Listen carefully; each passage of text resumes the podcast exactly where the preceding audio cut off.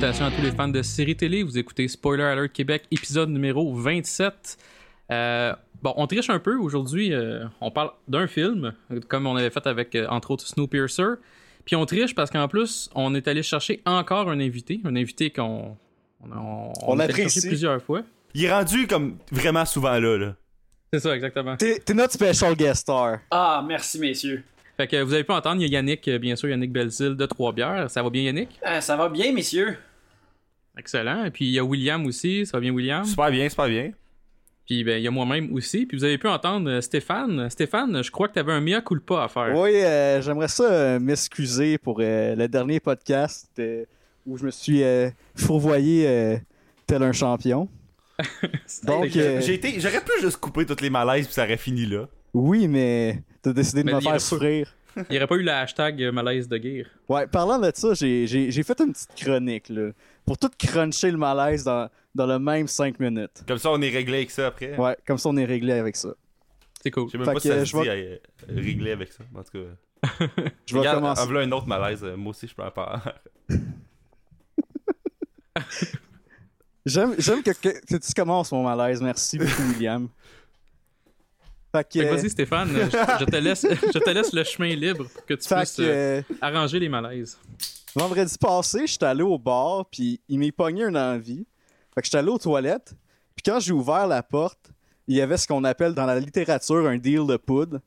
Fait qu'une une personne à jeun aurait rebroussé chemin, mais pas Stéphane de Guire avec une coupe de bière dans le corps. Lui, il contourne les deux dudes, il se met à pisser, il dit aux deux gars Hey les boys, faites-vous en pas, je suis pas une snitch. Qu'est-ce qu'ils ont répondu? Euh, ils ont ri, puis ils sont partis. Excellent. C'est une bonne réaction à avoir. J'ai déjà dit à un ami dont la blonde a perdu son bébé, au moins tu feras pas de joke de bébé mort. Puis je comprends pas qu'une infirmière a pas vu venir qu'elle était pour faire une fausse couche. Oh!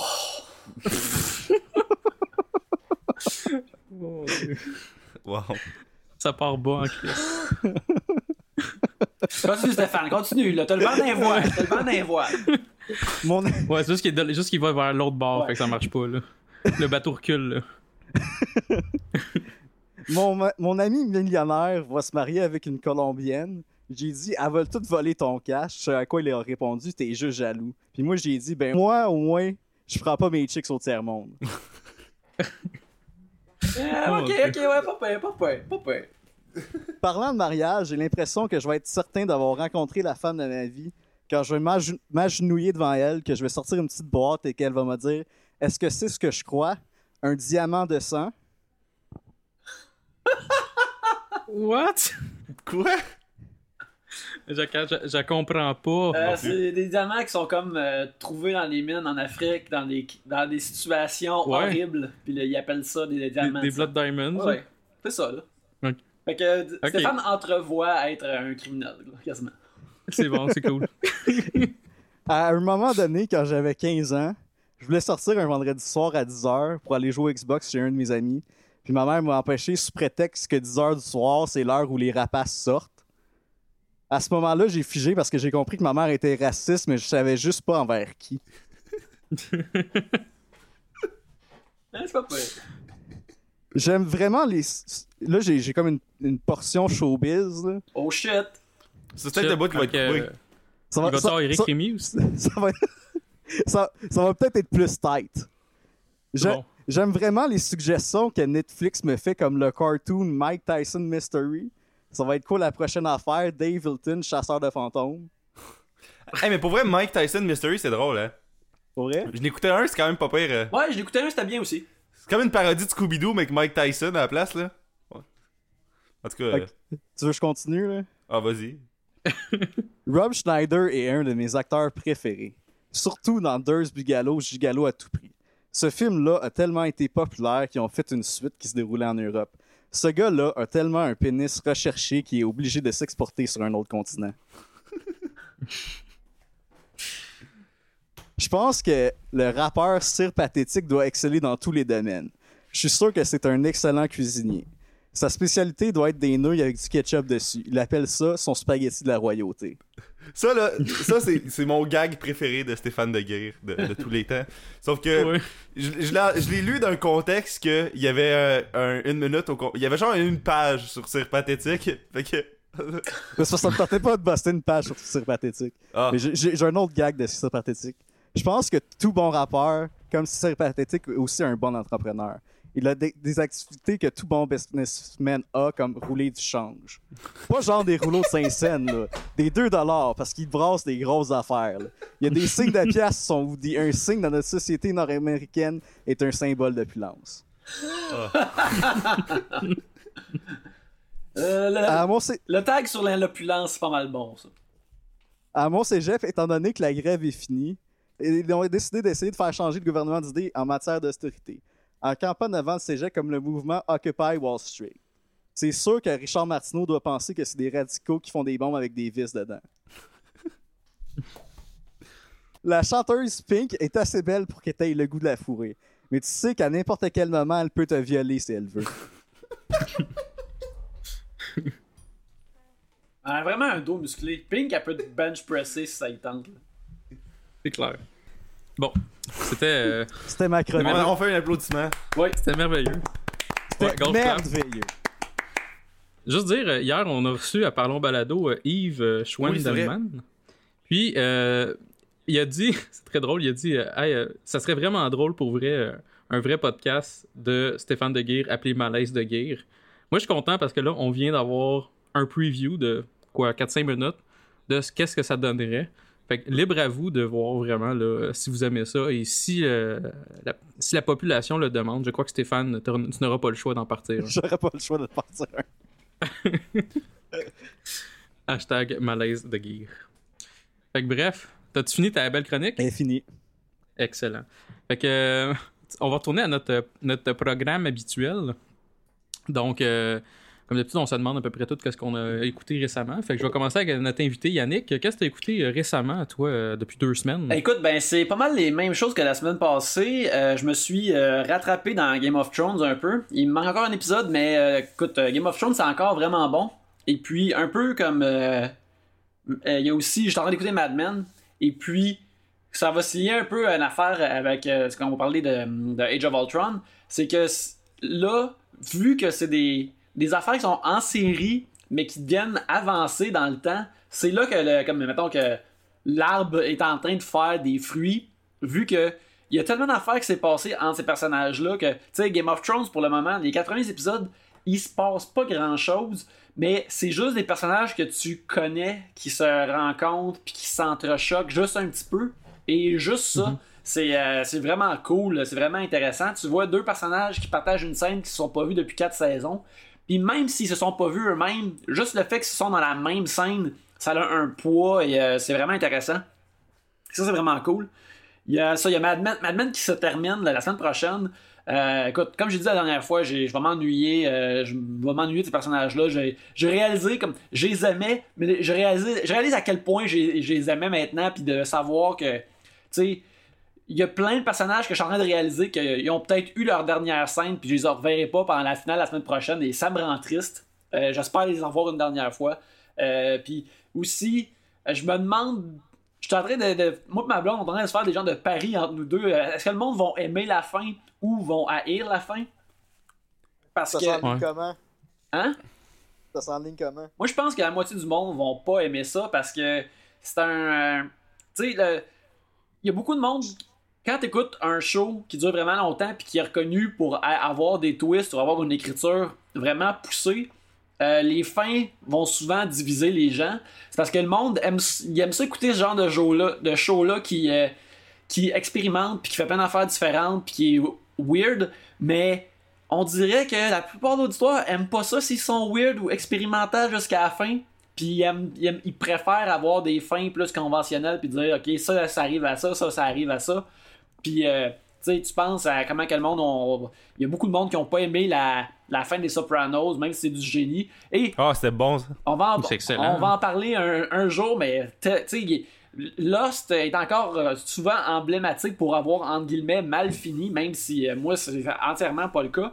Puis je m'attends à quelque chose de semblable avec, euh, avec Mad Men, que peut-être les gens vont pas aimer euh, comment euh, que ça va se terminer. Fait que, euh, ils vont, le, le show va faire ce que ça leur tente, comme ils ont toujours fait, puis c'est ça qui fait que c'est bon. Mais, mais ça veut pas dire que c'est quelque chose que le monde va aimer. Puis sinon, euh, j'ai écouté euh, encore. Hey man, euh, Yannick, je vais Vas-y. une affaire. Tu sais, tu dis que t'es triste de les voir partir, là. Sauf que si la tendance se maintient, tu sais, il y a eu Better Call Saul, il y a Fear the Walking Dead, il devrait avoir Mad Women d'ici un an et demi. Hey, ben, ils ont- Matthew Weiner a dit qu'il n'y en aurait pas parce qu'il il, il trouve qu'il a tout épuisé les personnages, mais écoute, il n'y a rien que je voudrais plus que, que suivre Peggy Olson ou les, les aventures de Pete, euh, de Pete Campbell ou revoir le merveilleux Bob Benson. Euh, tous ces personnages-là sont vraiment écœurants. Bob Benson? Euh, Bob Benson, tout s'était peut-être pas rendu jusque-là. C'est euh, la saison 5. saison 5, je pense qu'il apparaît dans Premier épisode de la saison 5. je pense qu'il apparaît comme mi-saison 5 ou dans la saison 6. Mais euh, il est un personnage vraiment, euh, vraiment écœurant.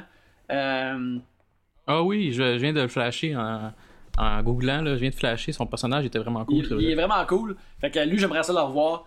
Euh, sinon, euh, bien sûr, je continue avec euh, Flash puis Arrow que j'adore. Ben, Flash que j'adore, Arrow, c'est vraiment.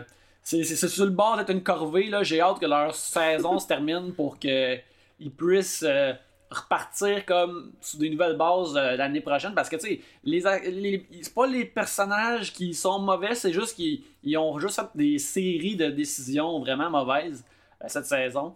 Euh, mais sinon, ça. Fait que j'ai hâte de retrouver ces personnages-là puis de pouvoir les aimer plus.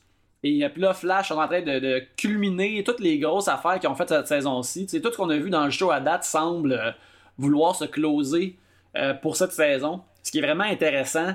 Puis euh, c'est un show qui est pas parfait, mais qui a du vraiment bon fan euh, service de super-héros. Je te dirais que c'est un show qui, qui pèse sur la plupart des boutons que j'ai dans mon cerveau de super-héros. Fait que j'adore ça. Et j'ai vu un documentaire cette semaine euh, qui est tout nouveau. il est dans quelques salles. Puis il est sur- disponible sur iTunes. Puis probablement tu peux le trouver sur Internet de façon illicite. Qui s'appelle Going Clear. Qui est sur la scientologie. Puis ça, là, c'est un voyage et demi. Euh, t'as toute, l'origine de la scientologie. Euh, tu vois comment que cette, cette affaire-là s'est développée. Tu vois le- leur. euh, la scientologie fait des genres de, de, de galas à chaque année. Puis les galas. Vrai? Oui, sont plus gros que les Oscars. Tu vois la mise en scène, la Comment ça? scène, c'est gigantesque. Ils font juste un, un, un, un genre de truc annuel pour dire What's up, on est les best. Puis, je te dis, il y en a, il y avait une, puis ça, c'est- ça passe pas à TV, rien. Puis ils ont, ils ont pogné ça pour le, le documentaire.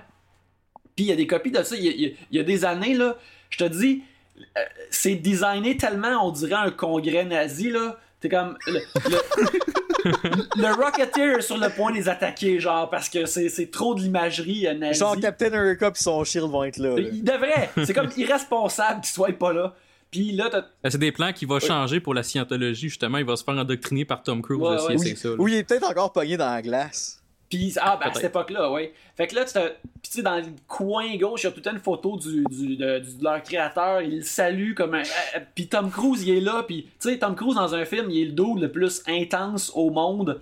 Mais ça te fait croire à la fiction qu'il crée. Mais quand tu le vois être intense de même, puis parler de scientologie, t'es comme, man, ce gars-là va me tuer, puis il va porter ma peau, là. Il va. il- Puis, t'as le, le chef de la scientologie, un gars qui s'appelle David Miscavige, qui est comme autant intense que lui, il est épeurant.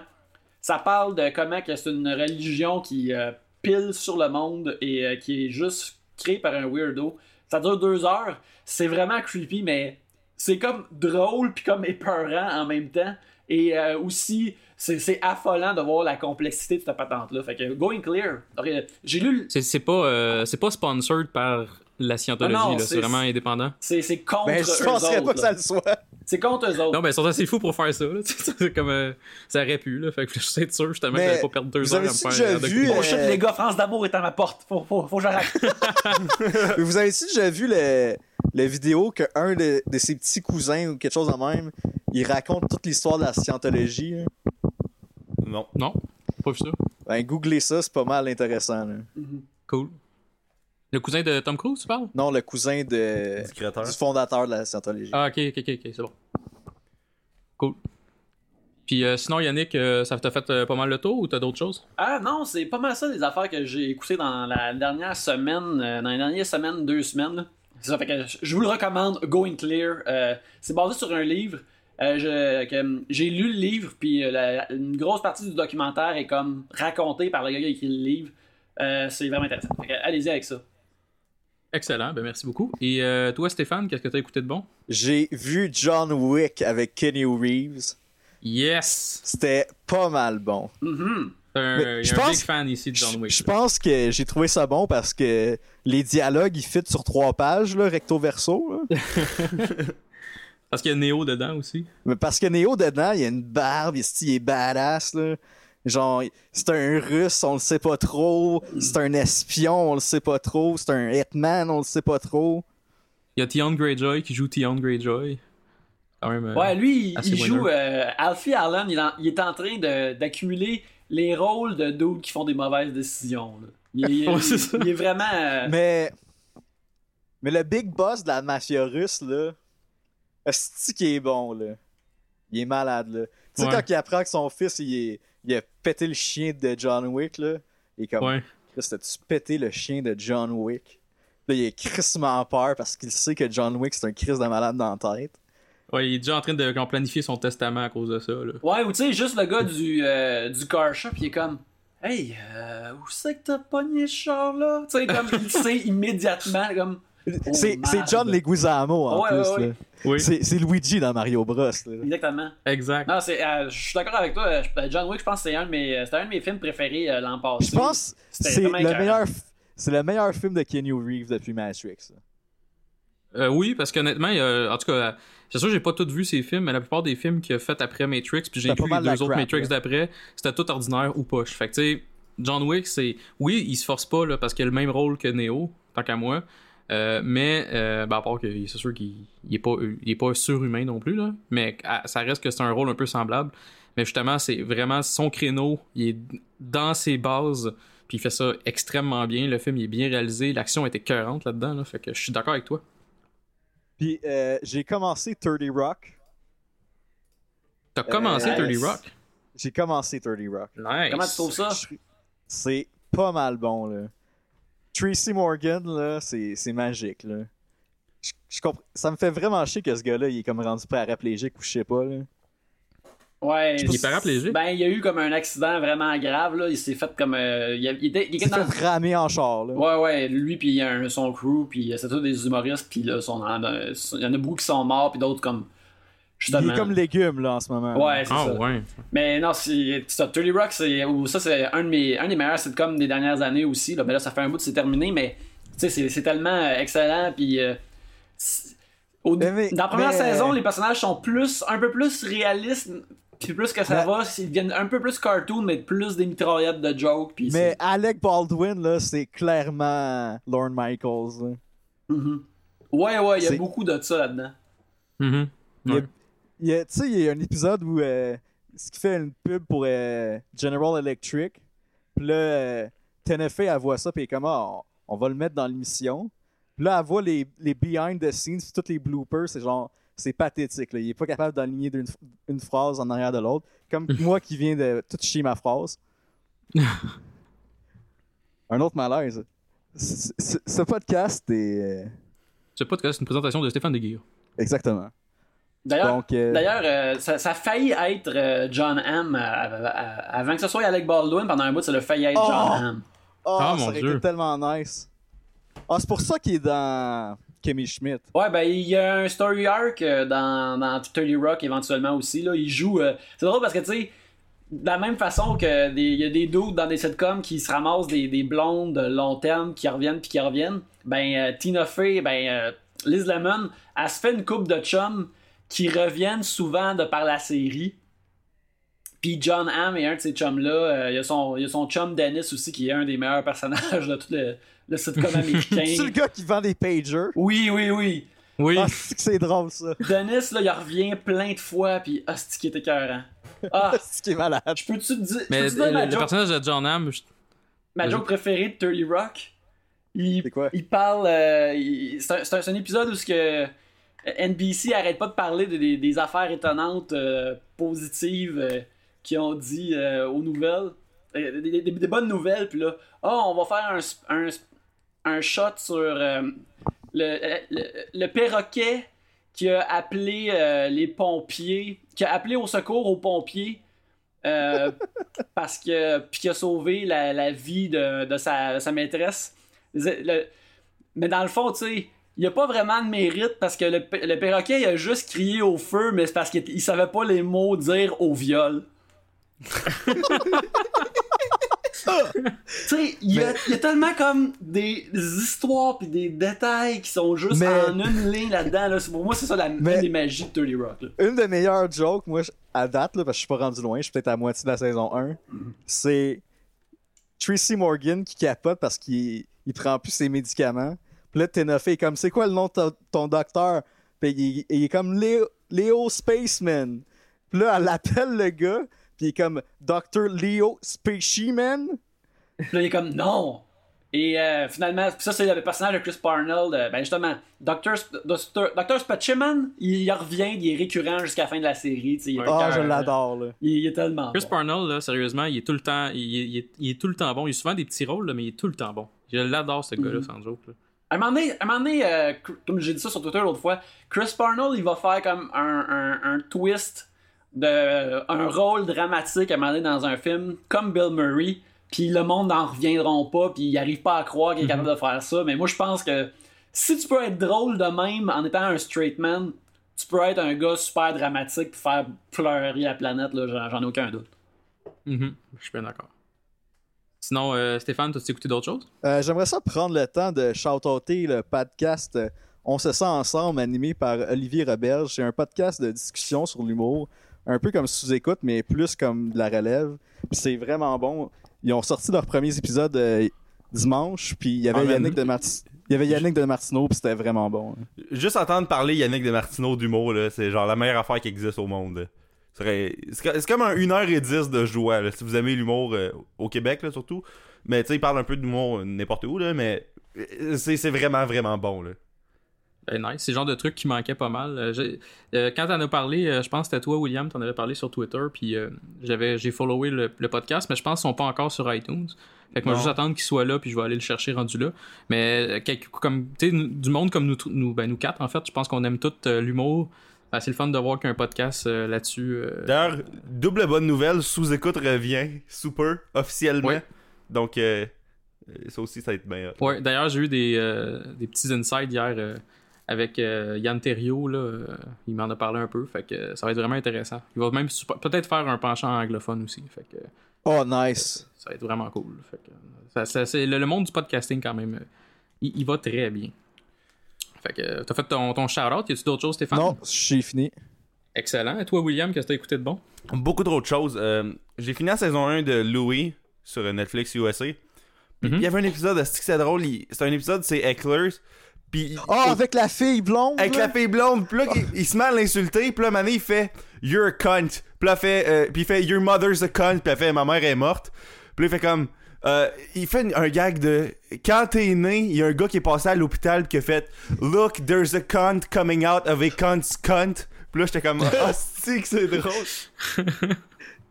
fait que, ouais, ah, cet épisode-là, c'était malade. Puis à un moment donné, comme elle vient donner de la merde après, puis lui, comme il fait Tu vois les gars là, puis il pointe 3-4 humoristes ils ont des vies de merde, toute une belle vie. Eux autres, ils ont des vies de merde. Le le seul beau 15 minutes dans leur vie, c'est quand ils sont sur scène, puis toi, tu viens de décrisser ça. En tout cas, euh, je trouvais ça vraiment bon. Fait que Louis, saison 1, euh, j'ai fini ça. J'ai écouté une couple d'épisodes de Person of Interest parce que j'ai réécouté le podcast de la semaine passée. J'ai dit, Chris, euh, j'ai les ai en bas chez nous, je devrais les écouter. Euh, Mhm. J'ai été voir Insurgent au cinéma avec un de mes amis parce qu'il n'y avait pas d'autres films au cinéma. Ah, il est encore au cinéma, ce film-là? À Saint-Hyacinthe, oui. Ok, c'est bon. Non, mais j'ai même pas vu le 1 en plus, c'est ça qui est, qui est weird. Euh, j'ai Ah, mon dieu. J'ai j'ai acheté le DVD de Guillaume Wagner euh, de son show Cinglant. Que c'est un esti de bon show, sauf que je l'avais tout vu sur 6 ans euh, en regardant. euh, Juste pour qui se passait Juste pour rire. Fait que. euh, c'est un, c'est un bon show, sauf que. Mettons que tu sais tout ce que Guillaume Wagner a vu dans les- Tu sais ce que, tout, euh, ce que Guillaume Wagner a fait dans les 6 dernières années, c'est peut-être moins euh, euh, nouveau. Euh, J'ai écouté euh, les deux premiers épisodes des 5 prochains. Euh, Puis? Euh, j'ai- c'est un peu moins bon que la saison 1, je trouve, parce que Ouais. La Ouais. saison 1, c'était. C'était euh, euh, plus orienté sur l'humour. Ben, pas, pas plus sur l'humour, sur mais. le background Ouais, sur le la background. Là, tu sais, t'as des shots de, de Kat Levac qui, a- qui, a- qui a pile des patates, puis elle parle en même temps d'humour, mais tu sais, c'est bizarre. Tu sais, dans saison 1, il- t'a- t'avais pas des shots de même, là. Mais, mais c'est vraiment bon. encore une fois, mais je n'ai pas pu écouter le reste parce que ATV, au lieu de les mettre sur leur site, ils les mettent sur euh, Club Illico, puis genre sur euh, le Belle sur demande. Fait que. Fait que. Ah, j'ai ouais. pas pu les écouter. Euh, j'ai regardé le gala des Oliviers hier. Euh, pas hier, avant hier. En fait, non, je l'ai écouté hier parce que je l'ai tapé, puis je l'ai écouté le lendemain. Puis c'était. Si on fie à ben du monde, euh, c'est la pire shit ever. Mais c'était Euh, C'était meilleur C'était meilleur que les autres années. C'était la Ben c'est ça, moi je l'ai pas- écouté, mais j'ai j'ai trouvé ça drôle comment que ça a été. Il y a eu un, un méga rant de ben du monde qui connaissent pas nécessairement ça, là. Mais il y a eu un méga rant de ben du monde envers ça. C'était la meilleure que, chose Euh, au tu monde. sais que quelque chose est out of control quand Denise Bombardier écrit sur l'humour. Ouais, ça c'est. ça, c'est Tu j'en- C'est- C'est reviens pas que. Tu sais, moi, je me considère comme un tata qui absorbe trop de pop culture.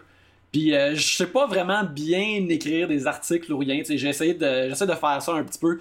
Mais que je, je- on dirait que je comprends mieux le contexte de c'est quoi l'humour puis qu'est-ce que ça veut dire que du monde qui sont mille fois mieux éduqués que moi. Ça, ça, ça me dépasse. Je comprends pas. C'est comme Hugo Dumas là, sur Twitter, au lieu de chialer, ben, ben, il chialait ce gars-là, mais un moment donné, comme, il, il a, il a comme fait une suite de 3-4 tweets juste sur l'habillement de Simon, euh, de Simon Leblanc, parce qu'il était genre en t-shirt. là. Mhm. Puis C'était ça son, son gros drame dans la soirée que, que le dude était en t-shirt. Fait que j'étais comme, je comprends, je comprends pas. Hey, Hugo C'était Dumas, pour là, un gag en plus. là. Hugo Dumas, il, il a pas compris la fin de l'os. La fin de l'os. Fait que F Hugo Dumas en ce qui me concerne. T'as juste. C'est ça ta Faudrait job. demander si Mais sérieux, là, le monde là, qui, qui croit que Mariana Manza elle a fait un finger pour vrai à Mike Ward, là, puis à ça Sugar Sammy, là, c'est des imbéciles. Là. Je pense Ah. qu'ils comprennent pas que l'humour, c'est comme la lutte sans les combats. là. En tout cas, le gars des Oliviers, euh, controversé, là. J'ai réécouté The Avengers 1 hier, euh, euh, parce que j'avais le goût de réécouter le 1. Fait que j'ai écouté le 1. J'ai écouté, euh, tu sais, Breaking Bad dans le temps, il y avait le Insider Podcast. Ouais, ouais, ouais, ouais. Après chaque. Ben là, il y a- il- j'ai comme écouté 2-3 épisodes du Better Call Saul Insider Podcast. Puis c'était vraiment bon. Mhm. Ben en fait, c'est la même affaire, mais, Mais sur. c'est-tu Vince Gilligan ou. Vince c'est pas- Gilligan, euh, il y avait même euh, le euh, Bob Odenkirk, puis. Oh, il- Nice. c'est nice. ah, le, pour vrai, c'est, c'est, d'un- c'est vraiment bon parce qu'ils parlent de pourquoi ils ont choisi de faire telle affaire. Puis, euh, puis même, ils ont parlé de la jeunesse du projet de Better Call Saul. Puis ça a commencé dans saison 3. Ils ont commencé à, faire de- à parler de ça en saison 3. Au début, c'était une joke. Puis là, Mané, ils se sont dit, hey, non, mais ça pourrait, ça pourrait être une, une vraie affaire. Puis c'est vraiment intéressant. Fait que ça s'appelle le Better Call Saul Insider Podcast. C'est sur iTunes. Puis il y en a un par épisode. Fait que même Breaking Bad, je pense que jusqu'à, la saison 2, il y en a un par épisode. De la saison 5 à saison 2, je parle. Euh, j'ai écouté. euh, j'ai aussi tout écouté la saison 2 de The Newsroom. euh, en genre deux jours parce que j'avais du temps. Que c'est un peu moins bonne que la saison 1 parce que la saison 1, euh, ça allait vraiment tous les sens. La saison 2, ils ont décidé de focuser sur juste une histoire, fait que ça s'étire un peu. Fait que Ouais. c'est ça. Fait que toi, JS, qu'est-ce que t'as écouté?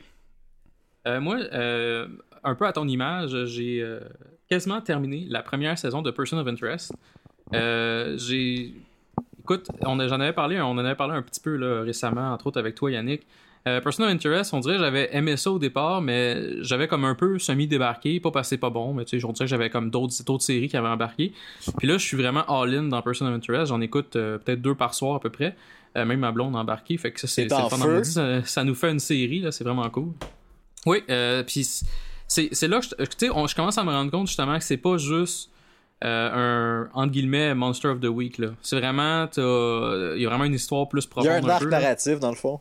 Exactement. Puis j'a- ça, j'apprécie beaucoup ça. Fait que puis euh, je m'attache beaucoup au personnage. euh, puis là, j'ai fait, euh, il me reste deux épisodes à la saison 1. Puis les derniers épisodes sont, sont très très très bons, sont solides. Euh, Tu découvres bien des choses sur euh, Ben Linus. Puis tu, excuse-moi, dit- je me rappelle même pas de son vrai nom là. C'est euh, Michael là. Ouais, ça, non, mais je parlais du nom du personnage, mais oui, tu découvres des choses sur Michael Emerson puis sur de Jim Caviezel.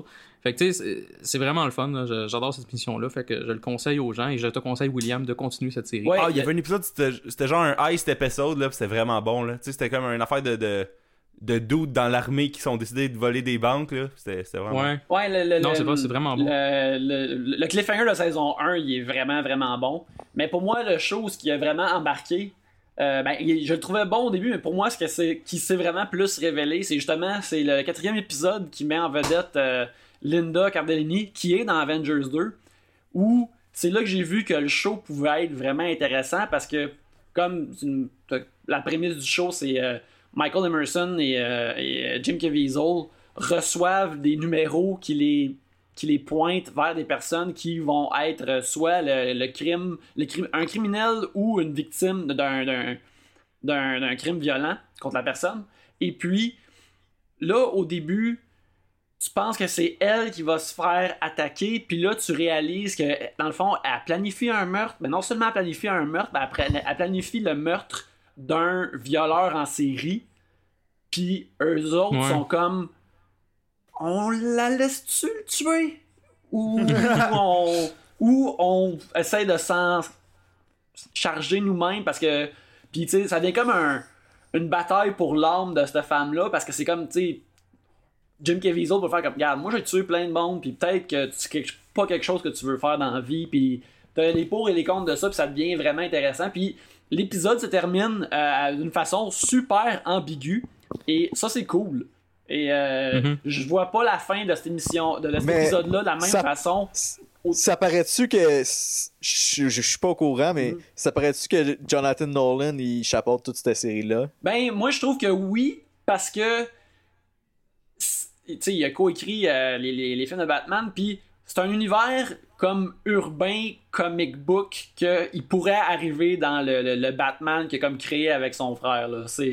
Mhm. La, la- la technologie, genre de la machine, la machine qui est comme un, omni- euh, quasiment, qui est pratiquement omnisciente, qui est de la science-fiction, mais tu sais, c'est vraiment low-key en termes de science-fiction, que t'as pas, il y a pas de laser ou rien, c'est juste, ça semble possible, puis moi je trouve que ça, ça marche vraiment bien avec son œuvre, puis bien sûr, la, la machine est comme basée sur le fait que Batman écoute tout le monde dans Dark Knight 2, là. Fait que, Ouais. euh, tu sais, il y, a- il y a tous ces éléments-là. Moi, je trouve que ça, ça paraît parce qu'il y a plein d'affaires que- qui auraient pu être dans d'autres suites de Batman s'il y avait eu à les écrire. Là. Fait que... Et d'ailleurs, ça doit tellement être du trouble à shooter, là. Toutes les petites shots de, de, de caméra de surveillance, là, ça, ça doit tellement. Sérieux, là, c'est c'est tellement. Ça doit tellement être de la job, là. Moi, j'en reviens pas. À chaque fois que j'écoute un épisode, je suis comme. Ok, fait que lui, il a mis du cadrage, sa face. Il y a comme 500 shots, là. Ça, ça me fait caboter. Ouais, c'est vraiment. Ils ont, ils ont vraiment. euh, ils, ont, ils ont mis la gomme, comme on C'est dit. cool, dans, dans la deuxième saison, euh, quand ils font des, euh, des euh, Previously on euh, Person of Interest, ils font comme. Ils prennent toutes des shots comme s'ils étaient filmés de des caméras de sécurité, comme si c'était la machine qui se rappelait ce qui s'est passé dans un épisode précédent, puis ils nous le montraient. Ah, Oh, Nice. sais, cool, Ça, c'est vraiment un beau détail. Fait que, ils font tout le temps des, des, des affaires comme ça. que que- Tu sais, ils utilisent. Dans le fond, la machine, c'est une affaire pour personnage. faciliter la, la- comment raconter l'histoire. Puis euh, moi, je suis dans la deuxième saison. Je suis pas encore à la moitié de la deuxième saison. Puis je peux dire que c'est- encore bon. Des fois, les, les, les Case of the Week sont encore plus tortueux. Mais la plus grosse surprise, c'est que le show devient plus drôle. Ils ont trouvé une façon de faire des jokes entre les différences entre les deux personnages. Puis euh, comment que ils, ils réagissent ensemble. Puis euh, c'est vraiment comme. Ça, ça devient quasiment charmant que tu les aimes en équipe de body. Ah, ben, c'est nice. Euh, sinon, euh, bon, à part Person of Interest, j'ai écouté aussi, j'ai commencé The Shield, une émission que j'avais jamais écouté de ma vie, euh, malgré le fait que c'est, c'est, c'est très très vieux comme série. C'est sur The Netflix. Thing de Fantastic Four. Ah oui, c'est le, tu- c'est-tu le, C'est le, Le gars qui fait The principal? Thing, là. non mais le policier, le policier chaud. Ouais, ouais. Ouais, dans Ah celui de Jessica Alba puis de Chris Evans. Eh, mon dieu, c'est ouais Chris Evans qui a venu a fait comme ben écoutons, je pense que Captain America c'est pas mal mieux. Mais non, c'est ça, fait que euh, j'ai- j'ai- j'aime bien ça, mais je n'ai écouté juste euh, deux épisodes.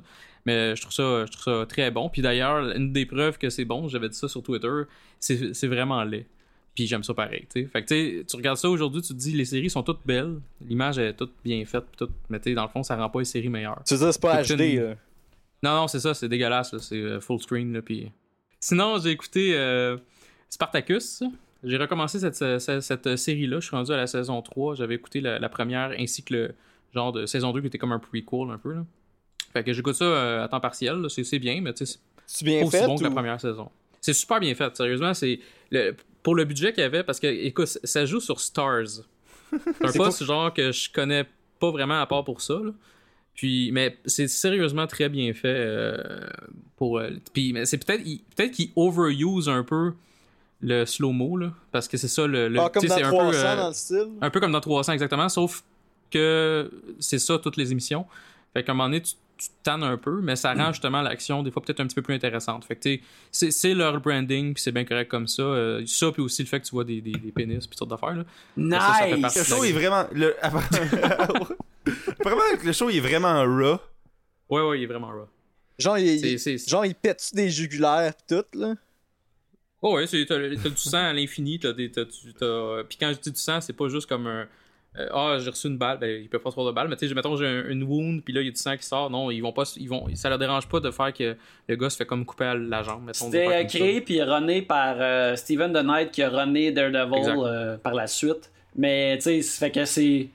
Je pense que c'est un peu mature dans le sens de Daredevil, mais c'est pas aussi sang... euh, Daredevil est vraiment moins sanglant, je, crois. là. Mais puis Spartacus a plus de Ouais, sexe aussi.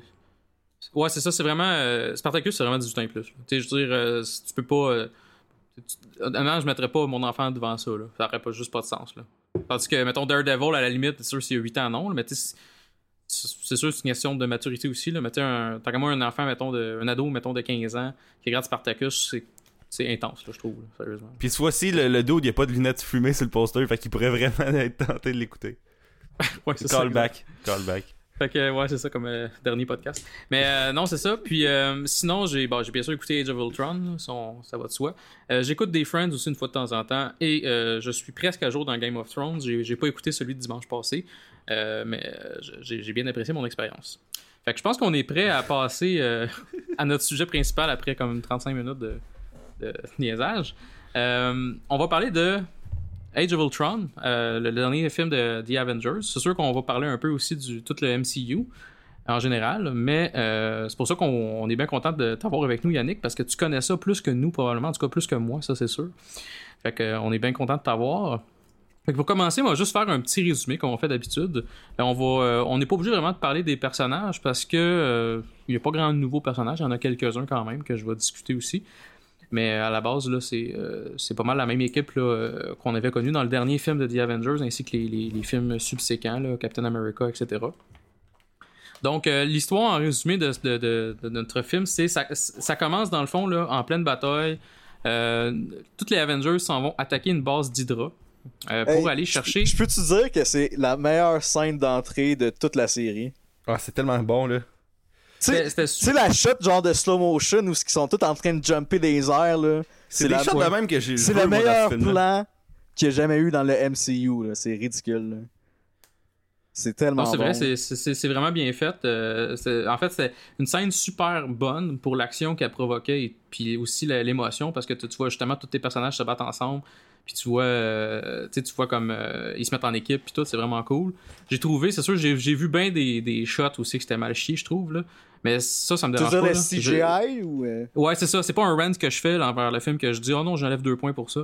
Pas du tout. C'est juste pour dire que j'ai remarqué que c'était quand même. Vu qu'ils ont fait du slow-mo, ça paraissait beaucoup dans certaines scènes, notamment avec Thor, euh, que c'était vraiment du CGI à fond. Mais regarde. Moi, je me rappelle, euh, dans, le- surtout dans le premier film, il y avait une shot. Tu sais, il y avait comme une one-shot take de. Tu vois chaque, euh, chaque héros euh, comme battre des aliens. Puis Captain America était clairement CGI, là. Tu sais, comme il, il, il se battait, puis il avait l'air d'une version jeu vidéo de. Ok.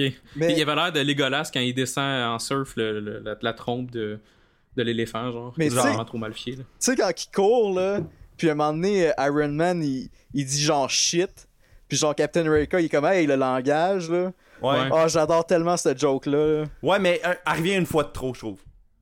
Tu veux dire, ça aurait été juste. Bon, Ah. qu'il le fasse juste une C'est fois? parce qu'ils l'ont fait, Non, ils l'ont fait, trois, quatre, quatre ils fois l'ont fait quatre fois. Trois, ça aurait été correct. La Ah, quatrième fois, j'étais comme Calice. Mais même, je pense qu'ils l'ont fait euh, dans le party après. Fait que euh, c'est peut-être celle-là qui est trop aussi. Là. Non, mais ils l'ont Je fait pense à c'est dans le party. Oui, ils pense l'ont que fait c'est ça dans le party, puis ils l'ont fait à la fin aussi, dans, dans Ok. Rendu comme euh, à, à spoilers de la base des Avengers. Là. Fait, que- Ouais. fait que, euh, enlève celle du party, puis ça à la fin, euh, je l'accepte, mais là, sinon, un moment donné, euh, Ouais. quatre fois le, le running gag. là. Non, c'est sûr. C'est. euh, Mais euh, non, la c'est ça. première fois était efficace, c'est ça je veux dire. C'est quoi t'as dit, excuse? Je dis la première fois était efficace. Oh, ouais, Ouais. c'était- totalement nice. efficace. Parce que d'ailleurs, euh, ça, on, je vais en parler plus tard. euh, on, ben, on va en parler plus tard, mais c'est sûr qu'il y a une bonne présence de l'humour, euh, comme dans tous les films de, de Marvel. Là, fait que c'est Même quand même plus bien. que je trouve dans. Je, je pense que c'est le, film après Guardians peut-être qui a le plus de jokes. Ouais, après Guardians, oui, je suis d'accord. C'est ça que j'allais dire. C'est plus que The Avengers, Mais euh, plus que, les, que Thor. je sais pas pour vous autres, mais moi je m'entendais vraiment pas à ce film-là. Ouais, le trailer était comme Parce que dark, le trailer, puis dans le trailer, on dirait que euh, Ultron, euh, Il est contrôlé, là. il était genre un genre de Darth Vader, puis c'était pas vraiment ça. Il était plus comme l'extension de Tony Stark. Là. Ouais.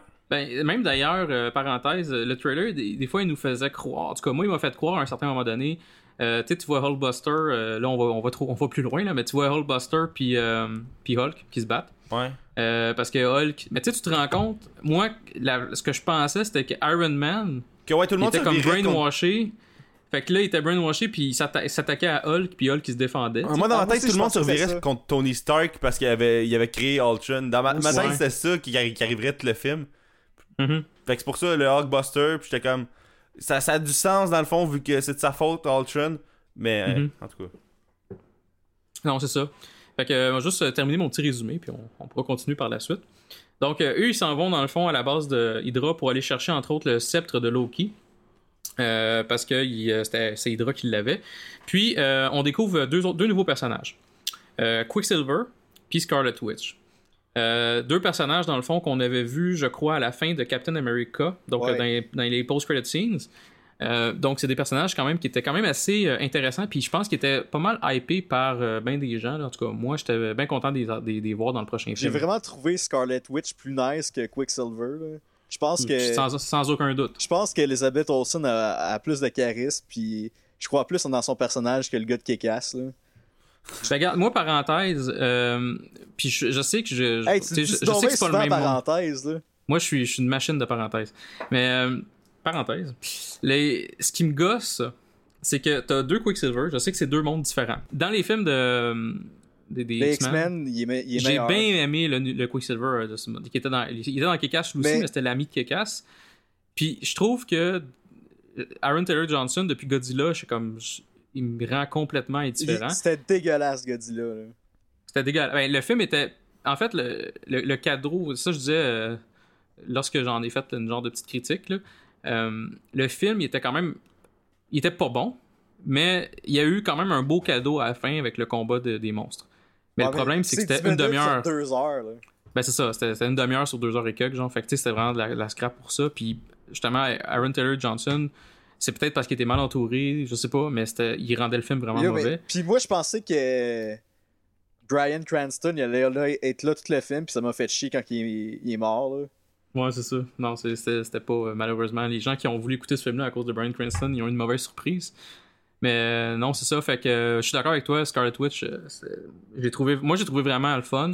Mais quand, il- Quicksilver m'a quand même surpris. Je sais pas qu'est-ce que vous en, qu'est-ce que vous en avez pensé, vous, William, puis puis Yannick, de ces deux personnages-là?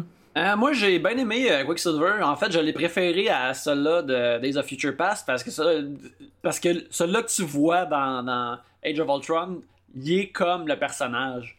Celui dans, Days of Future Past, il est plus comme un personnage de DC qui s'appelle Impulse.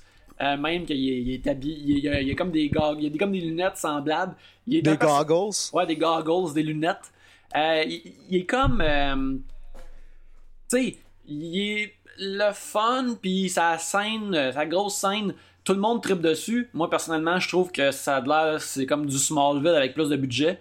Euh, puis, euh, hey, puis, je suis le plus grand fan de Smallville euh, dans ce podcast-ci.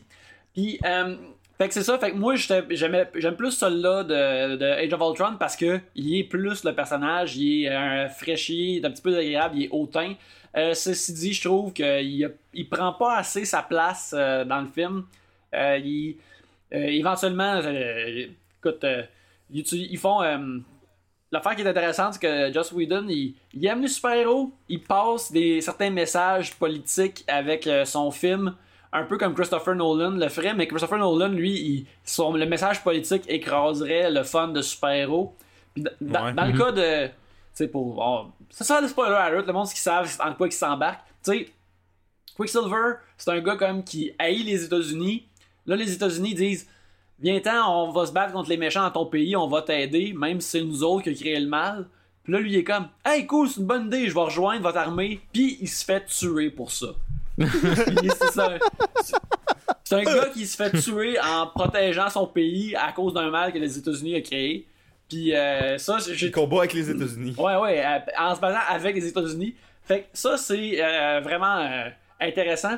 Mais avec tout ça, ils ont bien joué dans les paramètres du personnage. Il, est su- il, il- il surprotège sa sœur, il est imbu de lui-même, il est désagréable, il est hautain. Mais je pense qu'il il manque une coupe de moments pour qu'il prenne plus sa place. Pour Mais- que quand il meurt, pour que quand il meurt, que ça pop plus. Mais vous avez-tu Ouais, moi- trouvé que leur relation a l'air un petit peu malsaine? Ouais, ben ça, c'est une affaire que ces personnages-là, ils ont, ils ont toujours eu. là. ils ont toujours eu l'air trop proches. Fait que euh, c'est pour ça que, tu sais, euh, ils ont toujours l'air trop proches. Fait que éven- éventuellement, Wanda, dans Scarlet Witch, dans les comics, elle marie quelqu'un de vraiment étrange et singulier. Que, mais on dirait que tout le monde est comme, sais-tu quoi, je préfère qu'elle marie cette personne-là étrange et singulière plutôt que- qu'elle reste trop proche de son frère. c'est comme moins creepy. Là. Il y a des versions aussi où ils se disent straight up qu'ils sont incestueux ensemble. là. Ça, c'est. Oh Ça, shit. c'est un peu too much.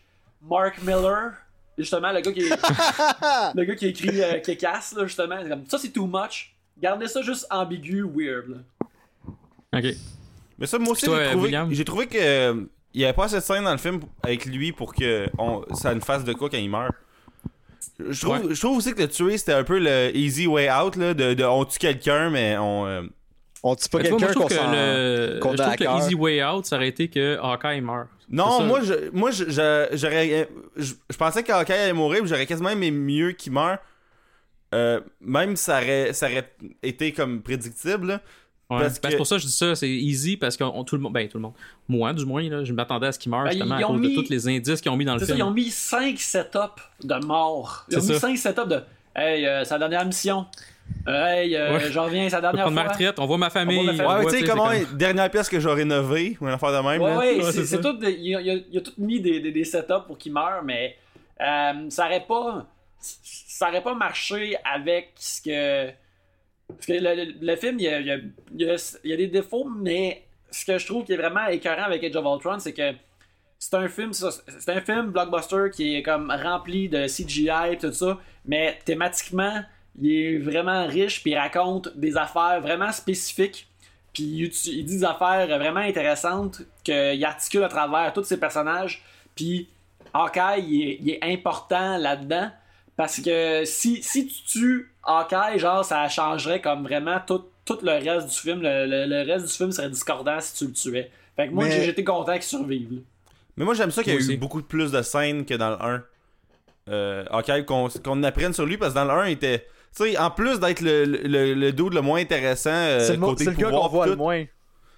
Mais en plus d'être le dude le moins intéressant côté pouvoir pis tout, c'est celui qu'on voyait pas. Ouais, il, il est un zombie pour la plupart du, du film, fait que tu sais, tu sais pas vraiment comment il est. Tu sais, il est, il dans Avengers 1, il est là pour, au début pour faire un peu d'exposition de Hey, la machine marche comme ça, puis là, euh, un moment donné, il se fait, c'est ça, il se fait brainwasher, puis là, pour la plupart, il est, il est- il est pratiquement absent, là, tu sais. Mais ce que- D'ailleurs, depuis euh, les autres Aven- depuis Avengers 1, on a vu qu'ils ont développé quand même les. Ça que j'ai trouvé cool, c'est qu'ils ont développé les personnages qui ont pas de pouvoir, comme Black Widow aussi. Black Widow dans Captain America 3, on l'a tellement appris à bien la connaître. dans le 2, tu veux Moi, dire? euh, euh, oui, excuse-moi, oui. Dans Captain America 2, euh, Winter Soldier, euh, on, on a vraiment appris à apprécier ce personnage-là. Puis ça a continué quand même dans, dans The Avengers 2, où ce que t'avais quand même euh, beaucoup de scènes avec elle. puis tu sais, on a appris à connaître le personnage et tout. Là, fait que ça, j'ai trouvé ça le fun. Puis Hawkeye aussi. là. Mais est-ce que vous avez trouvé ça le fun que Hawkeye est self-aware, qui est un gars avec un arc et des flèches contre des Ouais. robots qui pitchent du plasma? Là? Ouais. Ouais, Genre, moi je trouvais ça vraiment son, fun. son speech avec Scarlet Witch, là, j'ai quasiment braillé. D'ailleurs, dans cette scène-là, moi, le moment le plus. Je pense que c'est le moment qui m'a fait le plus rire du film. Il parle à Scarlet Witch, il y a une explosion à sa droite, il, il pense même pas, là. Il se retourne, il tire une flèche dans un trou sans checker. Moi, j'étais comme, hostie que c'est drôle. Ah non, parce il est tellement bon dans. dans, dans- L'affaire, c'est que je trouve il, il devrait mentionner plus. Mais en, en fond, tu le vois, qu'il est vraiment fucking bon. Fait que euh, ça, ça marche. Moi, j'aurais aimé ça qu'il y ait un genre de speech de pourquoi il utilise un arc ou quelque chose d'affaires comme ça. puis euh, qui trouve ça cool parce que moi je trouverais ça poche si il droppait son arc puis tuerait des guns parce que tu sais visuellement ça socrait là mais Ah le, fait que Mais il- j'aurais aimé ça qu'il y ait une shot, qu'il y ait une flèche qui passe genre à travers une lignée de robots, là. Mhm. Tu sais, genre comme 4-5 robots à la suite de l'autre, là. Ouais, dans celle-là, ils ont pas mis aussi gros de shots de, de flèches gadget que tu- vois la flèche se switcher. a- Dans, dans le 1, il y avait comme 4 scènes de ça, là. Ouais. Puis dans, dans le 2, tu sais, t'assumes qu'il prend les bonnes flèches gadget quand c'est le temps. là. Ben, j'aurais aimé ça que. Il y, a- il y a un comic, euh, il y a une couple d'années de, de Hawkeye qui ont fait, qui est vraiment. euh, qui, qui- qui est vraiment Avec bon euh, chez The Mad. Fraction, De, de Mad Fraction, ouais, qui est vraiment écœurant. Où ce que c'est, c'est essentiellement, c'est. euh, tu vois ce que Hawkeye il fait quand il est pas dans les Avengers. Puis c'est pas exactement le même Hawkeye qu'on voit dans, dans, le film. Parce que le Hawkeye des, des, comics, il est célibataire. Puis il est un peu comme fuck up quand il est pas un sais, Il a, il a son propre building appartement. Puis il essaie de dealer avec ses, avec ses locataires. Puis juste être un, un bon dude en général. Il fait des barbecues. Puis là, il y, a- une scène, il y y a un, des numéros où que, il, il utilise tous ses, ses, ses, euh, trick arrows dedans. Puis il y a une de ses amies qui est comme Pourquoi t'as, un, t'as un, un- un- une flèche boomerang Puis là, il l'utilise, il tire à côté d'un méchant. Puis là, la flèche s'en va vraiment loin. Puis là, elle revient, puis elle le frappe. Il dit Ben, un boomerang, ça revient tout le temps, man. Il est juste tellement nonchalant avec ses gadgets cool. Il est pas impressionné par ce qu'il fait lui-même. Puis je trouve Jeremy Renner, d'ailleurs, qui est vraiment plus. euh, qui est vraiment plus charismatique dans ce film-là. Il est vraiment plus le fun. Euh, Mhm. il, il- il- quand il- il cha- il- il donne de ça, puis euh, j'aime ça comment qu'il a comme fait. Il a comme utilisé Je- Jeremy Renner pour faire comme le, le, le cœur du film un peu. Parce qu'il est comme un. Il est comme le Avenger. Un point le- central. Ouais, un point central, mais tu sais, thématiquement, il est comme le Avenger le, le plus important. Le père de famille. Parce que c'est ça, tu sais. C'est euh, une affaire qu'il y, a un a- il y a un article sur. euh, anciennement Badass Digest, maintenant ça s'appelle birthmoviedeath.com. Il y a un article euh, qui, qui est sorti la semaine passée qui est vraiment écœurant. Puis il raconte comment que. Tu sais, les films de super-héros, ils ont. À notre époque moderne, ils ont quasiment pas d'identité secrète dedans. Mais les meilleurs shows comme euh, Mad Men, The Americans puis Breaking Bad ont des identités secrètes dedans puis ils font 6 ans d'histoire avec ça tandis que les films n'en ont pas mais Hawkeye est comme le seul Avenger qui a une identité secrète sauf que lui son identité secrète c'est qu'il a une Et famille. parmi ses pères. c'est comme c'est il y a une famille puis personne le sait. Puis si tu, tu remarques euh, dans tu sais comme toutes les euh, toutes les Avengers sont comme pognés dans leur c'est comme leur seule identité à être un Avenger. Ou tu sais Thor Thor c'est un roi fait qu'il est un super héros à cause de ça Captain America ça j'ai trouvé ça vraiment écœurant dans le film il réalise que peut-être qu'il y a juste ça pour lui dans la vie être un Il super peut pas être. Steve Rogers dans la vraie vie, là. Il peut plus être Steve Rogers parce que Steve Rogers c'est plus rien. Mais il y a juste Hawkeye que lui, il- quand il parle d'être avec les Avengers, il parle de job. Pour lui, c'est une job. Puis là, il est capable à la fin du film de dire Bon, ben, tu sais, c'était mon dernier contrat à job. Euh, je prends la retraite, je m'en vais sur la ferme, puis je vais m'occuper de mes enfants, puis tout ça. Puis à cause qu'il est le seul qui peut vraiment bien laisser les Avengers derrière, puis avoir une vie après ça, il est comme le, le- il est comme l'idéal un peu du, du- à atteindre dans ce film-là. Puis ça, j'ai trouvé ça Mais- vraiment cool. Comment que vous avez trouvé euh, la scène où, où ce qu'ils vont à sa ferme pis tout? Moi, je trouve ça drôle que Nick Fury arrive du sous-sol randomment. Ouais, hey, on sait pas si moi, c'est drôle, j'avais- réparé ce, tra- ce- ce tracteur-là. là. On le sait pas, pas en tout. On le sait pas, mais j'espère qu'il l'a fait Mhm. parce que c'est- c'était ça le but principal au départ. là. Non, mais euh, moi, le pire, c'est que quand la, la scène est arrivée, euh, tu sais, quand ils sont arrivés à la ferme, Mhm. moi, j'ai flashé tout de suite Nick Fury. Je pensais pas à la famille, même si ça a plus de sens une famille. Là. Je me disais, ah, ça va être genre euh, là où c'est que Nick Fury il habite, genre, parce que je me disais, il peut pas ne pas être dans le film, tu sais. Là, finalement, euh, on, on a vu que c'était vraiment la, la, la- la famille. à- Puis ça, je trouve ça bien mieux que ce soit ça, en fait. là, parce Ouais. que justement, t'as pu, t'as pu voir tout ce personnage-là, le, le personnage de Hawkeye, sa vie personnelle et tout. On a pu tout voir ça. Là.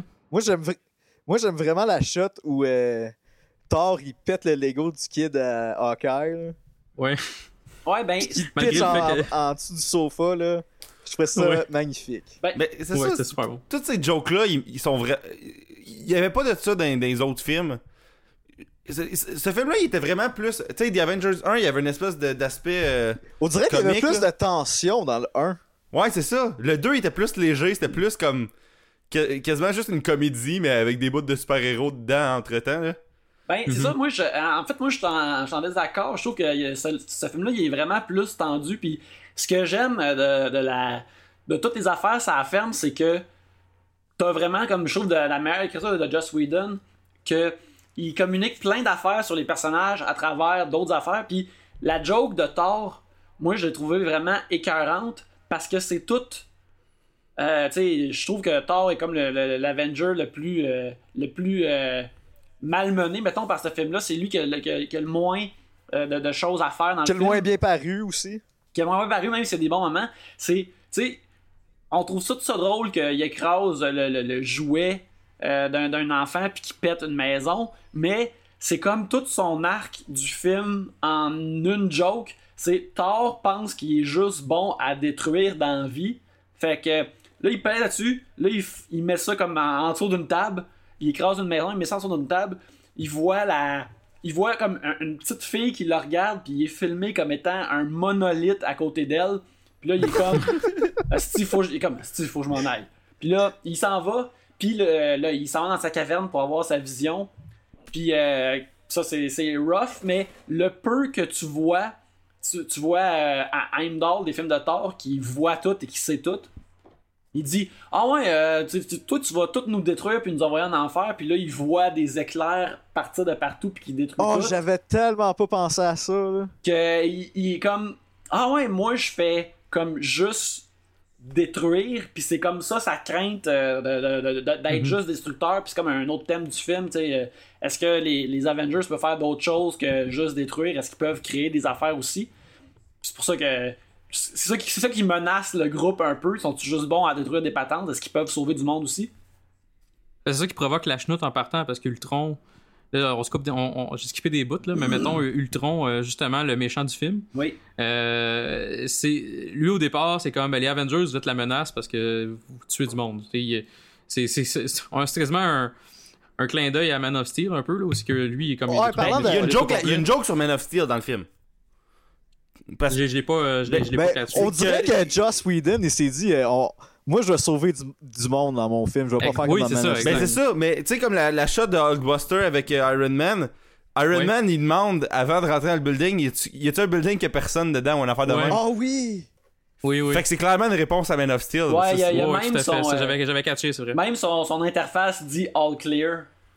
Ouais, c'est ça. c'est ça exactement Mais fait que ça, c'est ça une grosse différence aussi entre Avengers et Mais Man je of trouve Steel que- c'est justement ils détruisent pas des villes de même là, je ils trouve sauvent aussi le monde que, sais, la scène où ce que Ultron il est sur son trône, puis qu'il parle à Scarlet Witch puis Quicksilver, là, c'est clairement un pied de nez euh, pour les Fantastic Four. Là. Ouais, ouais, il, il pourrait pas ressembler plus à Doctor Doom à ce moment-là euh, Ah, s'il essayait. Ils ont mis une capuche, tu vois son affaire en métal, il y a un trône, tout le kit. Il est dans un pays de l'Europe hein? de l'Est en plus. Là. Ouais, ouais, c'est ça, il est dans un pays de l'Europe de l'Est fictif. c'est vrai j'avais j'avais- là j'y repense puis t'as t'as bien raison ça ressemble à ça Stéphane t'as bien raison Mais moi j'aimerais qu'on parle euh, de la, de la création d'Ultron justement au début. Hey, début c'est- euh, Moi, j'ai trouvé ça garoché en salle. là. Non, mais moi j'ai- c'était garoché, mais en même temps, tu sais, le- on n'a pas vu la, la super cut du film de 3 heures là. Qui Mhm. est, 3 heures et demie, je sais pas combien de temps il est supposé durer le film. En tout cas, on, on, on a vu une version vraiment, vraiment euh, condensée, mais pleine. Fait tu sais, le, le film il était vraiment, vraiment euh, dense. Ouais. Euh, puis on a vu une version quand même de 2h20 que, que le monde chiale tout le temps que les films sont trop longs. Puis 2h20 c'est quand même pas pire long pour un film. Mhm. Même s'il y en a de 3 heures, tu sais, Nolan fait juste ça. Mais euh, moi je trouvais ça cool comment. Tu sais, il parlait à Jarvis, je pense que ça s'appelle là, le- Ouais, l'interface de, de. Puis là, un, un donné, Jarvis comme il s'ostine avec, puis là, tu vois comme une shot de toutes les nouvelles dans les, mettons, 50, 60 dernières années, de, des guerres puis des affaires. Puis là, Ultron, ça il prend pas comme 10 ans. là. En 4 secondes, il est comme, Ah non, les humains, c'est bien trop de la merde. Puis comme il décide de, de- qu'il faut qu'il anéantisse ça. Moi, je trouvais ça vraiment le fun. euh, juste la shot, dans le fond, que tu vois toutes les guerres puis tout, là. D'ailleurs, euh, props à la, la discussion entre Jarvis et Ultron. Ça, j'ai trouvé ça super bon parce que. Ultron, il est né, genre, puis il fait comme euh, Qu'est-ce que je suis qui Qu'est-ce qui se passe? Puis euh, Jarvis est comme Ah, ben, tu bienvenue dans la place. Bonjour. Ouais, c'est ça, il est comme cool un peu. Puis là, euh, tu vois tout de suite que Ultron, il est comme. euh, il veut pas se laisser contrôler. Puis là, Jarvis est comme Ben, attends une minute, euh, on va comme contacter euh, Stark. Puis il bloque tout de suite, puis on voit, la- on voit la fin de. Entre guillemets, là, je mets des gros guillemets, mais la fin de Jarvis à ce moment-là. Puis j'ai trouvé ça. Moi, j'ai trouvé cette scène-là vraiment le fun, pour vrai. Ouais, parce que dans le fond, c'est- toute la toute l'espèce de discussion, puis la, la naissance d'Ultron qui se fait comme justement en. Quoi, deux minutes? Ça, ça a été vraiment solide, je trouve. Ouais, c'est pour une affaire qui aurait pu. Écoute, il y, a- y y beaucoup d'affaires dans ce film-là. Il y, a des- il y a des moments qui sont tellement montés, édités super vite parce qu'il veut pas que le film soit trop long. Oui, il, Mhm. il est vraiment cool. Il y a des scènes comme ça que, man, t'entends juste deux acteurs, euh, deux très bons acteurs se parler avec. Tu sais, Un, un genre de screensaver vraiment fancy, Euh, ça pourrait être vraiment fucking poche là, mais ça, ça marche super bien parce que justement les acteurs sont vraiment bons puis ils ont, ils ont bien visualisé la patente. D'ailleurs, euh, euh, euh, Ultron, un moment donné, comme il fait, il dit à Iron Man, tu sais, comme quand il s'en va à l'espèce de, de warehouse pour pogner le métal euh, de, de Captain America, je me rappelle plus trop quoi, là, le Au matériau. euh, Wakanda, Le vibranium. Ouais, Le Vibranium. Ouais. Là, euh, euh, euh, Tony Stark est comme, pourquoi tu fais ça? Puis là, lui, il fait comme, ben oui, là, c'est le moment où ce que je révèle mon evil plan. Ça c'était clairement un move de Lex Luthor. Là. Ah, j'étais tellement heureux en voyant ça, j'étais comme, ah, ça. ah. D'ailleurs, d'ailleurs, ce, ce moment-là, est-ce que vous avez apprécié? Ben, avant, juste parenthèse, avez-vous aimé le, le party avant ça? Ah, tu veux Avant dire, euh, aille. euh, tu veux dire où- euh, quand est-ce qu'il lève juste avant tout que Ultron le, apparaisse. où est-ce qu'il lève tout le, le marteau? là? Ouais. Oui. Ça, c'était que. Moi, j'ai trouvé ça super bon, Hey, ce, ce le- moment-là. la- le la face- était drôle. là. La face de Chris Hem- Hemsworth, là, quand que Captain America il bouge un petit peu son marteau, là, ça valait genre C'est le 1000 highlight de piastres, Thor. là. Le highlight de Thor dans ce film-là, c'est pas. Tant qu'à moi, c'est pas le bloc Lego, c'est pas euh, quand il est dans la grotte. C'est euh, c'est vraiment pas quand il est dans grotte. C'est surtout quand, justement, quand il, euh, il est comme, bah ouais, lève, lève le marteau, puis il s'essaye, ça marche, tu sais, ça marche. Personne n'est capable de le lever, sauf Captain America, qui est capable de juste de le faire bouger un peu. Puis la face qu'il a faite, là, euh, Thor, là, c'était comme, oh shit. Parce qu'il avait donné, il disait, ben oui, la personne qui est capable de le lever, il va devenir le roi du tu sais, le, roi- le, le roi, là, tout simplement. Le roi d'Asgard, King de la là. place. Exactement. puis là, euh, il y a eu la chienne, puis ça apparaît là. C'était vraiment écœurant. Ça, ça montre à quel point tous ces films-là, ils ont été, vraiment été bien faits puis joués par des bons acteurs que une scène que du monde essaye de soulever une patente, c'est comme, tu sais, tu l'écoutes en salle puis j'ai j'ai été le voir deux fois puis à chaque fois, c'est ça qui c'est une des affaires qui a le plus de réactions euh, dans la foule, que le monde il réagisse vraiment puis qui rit. Tu sais, tu vois, c'est juste des acteurs qui soulèvent un marteau là, Un marteau. mais le monde réagit parce que le monde aime vraiment ces personnages-là. Ils ont créé des personnages que le monde s'accroche dedans. C'est c'est- c'est Mhm. assez fabuleux quand tu y penses. Là. Ah, puis dans, dans, le, dans le, le party, c'est là qu'il commence à, à bâtir le- la relation euh, Bruce Banner puis puis euh, comme Black Widow, là. Ouais. Que... On, se- on, est tous un petit peu, en tout cas, moi, je, je me reconnaissais un peu dans Bruce Banner là-dedans. Ouais, moi En aussi. tant que gars qui est comme il reconnaît aucun, aucun indice de la, de, de- de la fille qui, qui, qui, qui flirte avec. Lui, il était comme, euh, ben non, il fait juste flirter avec Mais- moi un petit peu, mais il flirte avec tout le monde, tu sais. C'est comme. Je, je- je me suis reconnu un peu dans Bruce Banner là-dedans. Mais vous avez pensé quoi de toute l'affaire euh, Joss Whedon, il est misogyne sur Twitter, là? Ah, c'est n'importe Ah, quoi, ça. c'est Sacrement. Man, c'était ridicule, là. Parce que, on dirait que les féministes, ils se sont dit que... C'est pas les féministes, ça. C'est trois frustrés euh, Ouais. connes, là. Mais genre, on dirait qu'ils se sont dit, ah, tu sais, à un moment donné, euh, Bruce Banner puis euh, Black Widow sont en train de se parler, comme quoi qu'ils peuvent pas avoir d'enfants. Puis là, Mhm. on a vu dans un flashback que, dans le fond, Black Widow, dans son training d'assassin, a dû subir une opération qui l'empêche d'avoir des enfants. Elle- elle- là, elle dit que c'est un monstre. Puis dans le fond, ce qu'elle voulait dire, c'est que elle-même, c'est un monstre. Le personnage en, en soi a, a dû abandonner ce qui fait d'elle le plus une femme, ça veut dire genre avoir des enfants, puis qu'elle a abandonné cette opportunité-là pour tuer du monde.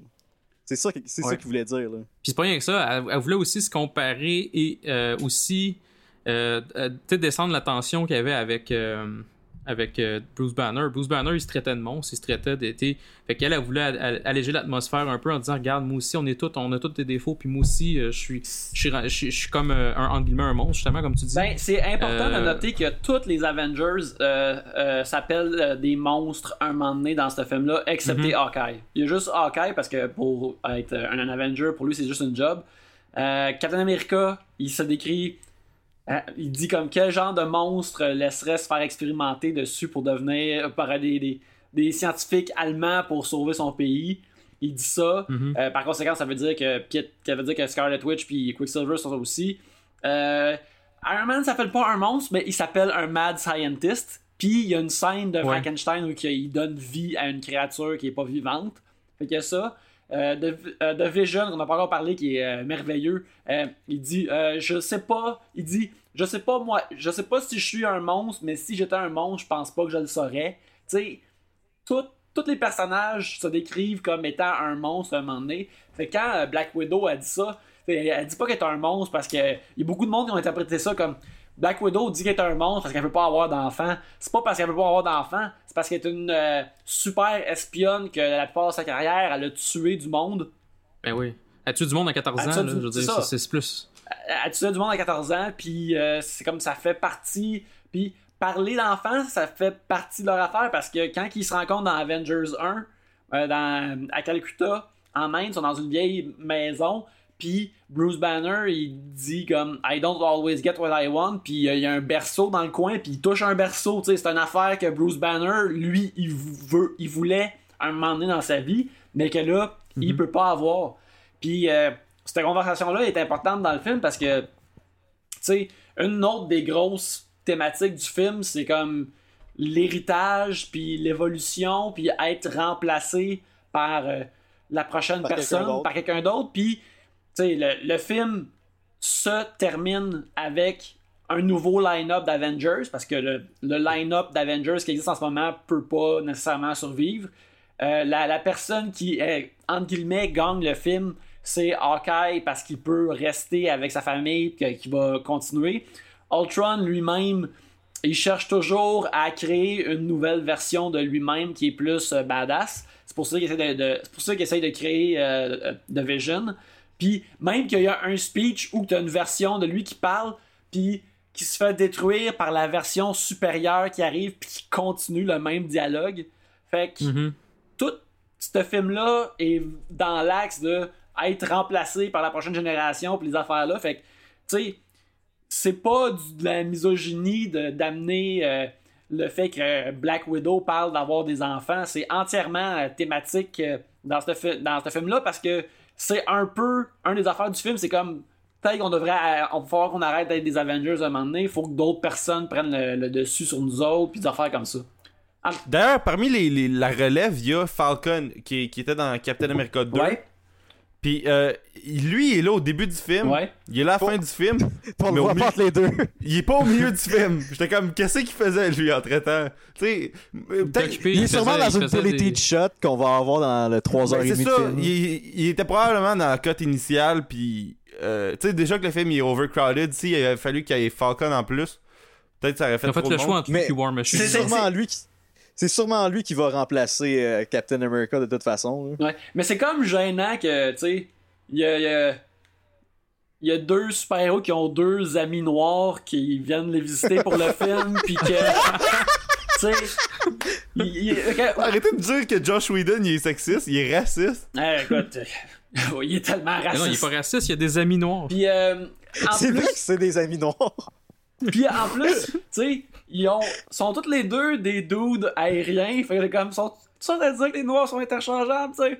Puis euh, mais tu sais, ceci dit, il y a rien que War Machine, il y a rien que euh, que tu sais que Falcon peut faire que War Machine peut pas faire mieux parce qu'il est dans une armure. Mais tu sais, j'imagine qu'il y a peut-être un cut que tu vois peut-être des Ultron attaquer plus vite ou plus proche du, du Helicarrier puis que là euh, ouais, Falcon arrive puis il en, il en gonne une couple là, mais il est comme euh, Mais là, ah, non, c'est vrai, continue, continue. mais moi le Lee Carrier, j'étais comme le Shield. euh, là, faut que Marvel arrête de, de, de- tu sais, dans Guardian, c'est ça qui est arrivé. euh, la, la team était dans la merde, fait que là t'as comme le, le conseil qui est arrivé avec leur gros, euh, avec leur team. Là, dans je trouvais ça un peu convenient que le Shield arrive out of nowhere avec leur, leur gros vaisseau. Écoute, Non, c'est mais parce que t'écoutes pas Agents of Shield, bro. mais, mais moi, je me suis dit, c'est believable, là, parce que Nick Fury, il a tout le temps un- une carte dans sa manche. Là. Ouais, mais Shield, là, ils ont plus rien. J'ai pas écouté Agents of Shield euh, Ouais, dans c'est la plus Shield. Tant qu'à moi, c'est plus Shield, c'est juste comme C'est Nick Fury. Nick Fury Ouais, avec mais c'est son. qui qui bâtit ces vaisseaux-là? Tu sais, il y a... euh, Nick Fury, il faut qu'il se cache euh, d'inferme de, de Hawkeye. Puis, ah, on the side, ah, ma commande de vaisseau arrive. Voyons donc. Ben, regarde, l'affaire, c'est que ce vaisseau-là, il est pas, il est pas détruit. Il est, euh, le, le Helicarrier, c'est le même Helicarrier que dans Avengers. Euh, Ah, ok, peut-être. était, excepté une affaire différente, il y a plus de canon puis de gun dessus. Parce que, pour moi, c'est. J'admets que c'est un, quasiment un petit peu triché, mais qu'ils reviennent symboliquement juste pour sauver du monde puis sortir du monde, c'est correct. C'est, euh, ça veut dire que Shield, il y a une version de Shield qui est saine. S'il revenait avec des canons pour tirer le reste des Ultron, j'aurais trouvé ça euh, bullshit.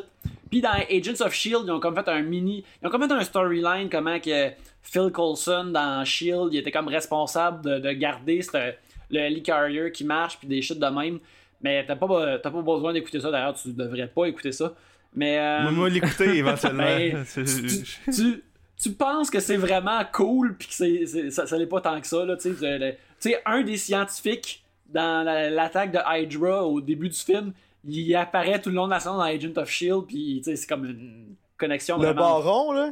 pas le baron, l'autre gars avec des cheveux blancs qui est avec lui, encore moins intéressant, esti. Hey. D'ailleurs, un mini détail du début, début, début du film, là, quand Iron Man il se promène dans le manoir, puis que un moment donné, il Ah, enlève son quand il ouvre le passage secret, là. Ben quand il enlève son sou, puis ouais, puis il se met à se promener, je suis comme, il peut avoir n'importe qui. Pourquoi tu te promènes sans sou Ah, là nous le aussi, on a suit tous pensé à un Le affaire. suit est en Sentry Mode. Il peut. euh, il, il a dit qu'il est en, en mode euh, surveillance. Fait qu'il. Tu sais, si quelqu'un l'attaquait, là, le suit ferait juste se défaire en morceaux puis se refaire en morceaux euh, par-dessus lui, comme dans, euh, comme dans Iron Man 3 ou une chute de même. Là. Mais. euh, Ouais, mais tu sais, quand il ouvre la pièce, il s'en va dans l'autre pièce, le saut le suit pas. Là. En tout cas, à ma connaissance, il reste je suis là. sûr que le, Le check peut les passer tableaux. à travers un mur, JS. ok. Excuse-moi, je Il passe suis d'un trop plug négatif. électrique là, entre, les, entre les pièces. Là. Oui. comme, comme le saut de, de Electra, euh, Electro dans. Ouais.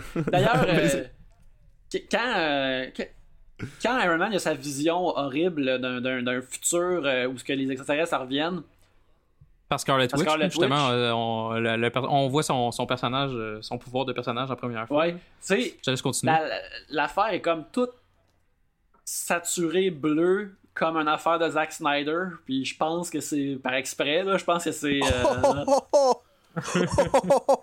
je pense que... euh, sais, il manquait quasiment juste du... du, du- Oh, c'est tellement vrai. Je pense que c'est juste comme. Il, man- il manquait quasiment juste du, un, un ralenti à la 300, genre pour, pour que ce soit vraiment comme. Moi, je, je, je suis seul qui trouve ça un peu euh, misleading euh, de, de, de- d'avoir des shots d'un- d'une vision d'un trailer. Tu sais, le, le, le, le shield pété de Captain Ah America. Mais en même ouais. temps, on dit tout le temps que les trailers, ils disent tout du film, là. Fait qu'à un moment donné... Euh, Ouais, je sais. Moi, j'ai évité les trailers. La plupart des trailers, j'ai juste vu comme les, les, les, les, les trailers officiels Les du cinéma. Fait que j'ai j'ai rien vu avec le shield pété. euh.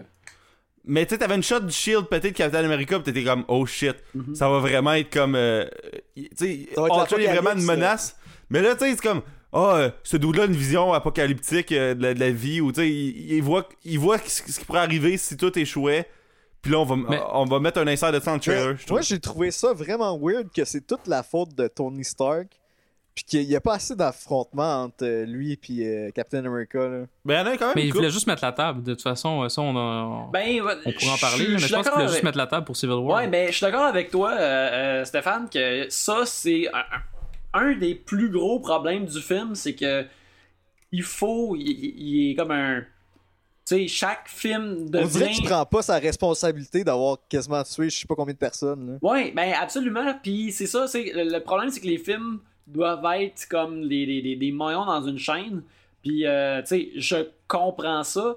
Puis peut-être commencer à vouloir euh, lyncher Tony, Tony Stark, ça vaut probablement son propre film. Puis on va voir ce propre film-là avec Captain America 3. Mais il n'y a pas assez de retombées euh, sur ce qu'il a fait.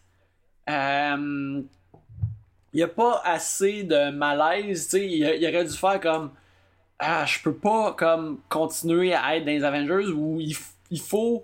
Il faut qu'il y ait plus. tu sais, Il y a déjà un début de conflit entre lui et Captain America dans une scène quand ils sont sur la ferme de Hawkeye, quand ils bûchent du bois ensemble. Il est une scène euh, vraiment Ouais. écœurante. Euh, puis, ouais. euh, je suis comme. Puis que, puis Captain America, il pète une, une bûche avec ses mains. Là. Parce que, tu sais, Tony Stark, il a vu plein d'affaires, puis il est traumatisé, puis il a, il a combattu le, le, le, le- le crime, puis tout Ouais, ça, mais, il a pas je été à une la guerre comme Je Captain peux te America. poser une question. Vas-y. Dans Iron Man 3, là, c'est implicitement dit qu'il y a des problèmes de consommation?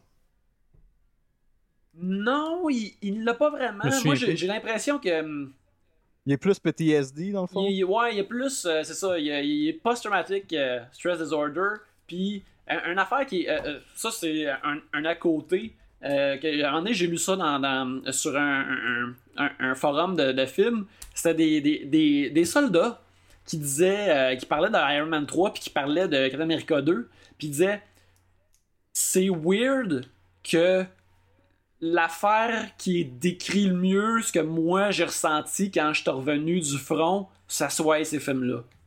Comme, il, disait, c'est- weird que c'est pas comme un, gros film fancy de d'Oscar qui raconte mon histoire, mais que c'est ces films-là. Mais il appréciait ces films-là, mais comme il, parle euh, dans, Iron Man 3, quand Tony Stark il se met à capoter dans, le restaurant parce qu'il y a un enfant qui veut qu'il signe son dessin, puis là il se met à capoter. Tu sais, ces gars-là, ils disaient comme Non, non, c'est le même, ça se passe. T'es quelque part, puis là, il y a un moment donné, il y a juste un détail qui te rappelle d'être au front, puis là, tu as le goût de frapper tout le monde pour te sauver, là. Puis Mhm. c'est ça, je trouve que ça, c'est un plus un problème d'Iron Man 3. C'est la, la, la conclusion d'Iron Man 3 donne trop l'impression que tout régler ses problèmes. Tandis que c'est comme Ouais. c'est comme surprenant dans Avengers que c'est encore une affaire, mais là, tu sais, comme Mais le- le- la patente de On Scarlet dirait Witch. que. On dirait que Joss Whedon, il s'est dit en écrivant le scénario, genre, fuck, Iron Man 3 est arrivé, je vais faire un peu comme euh, si c'était pas arrivé. Ouais, ben, tu sais, euh, une affaire de. de- tu sais, à date, mettons, psychologiquement parlant de ce qu'on sait du, du PTSD, là, c'est que c'est pas une affaire qui se règle. C'est euh, une affaire que tu vis avec Tu toute ta vie, puis que tu gères et que ça. Fait que ça, c'est.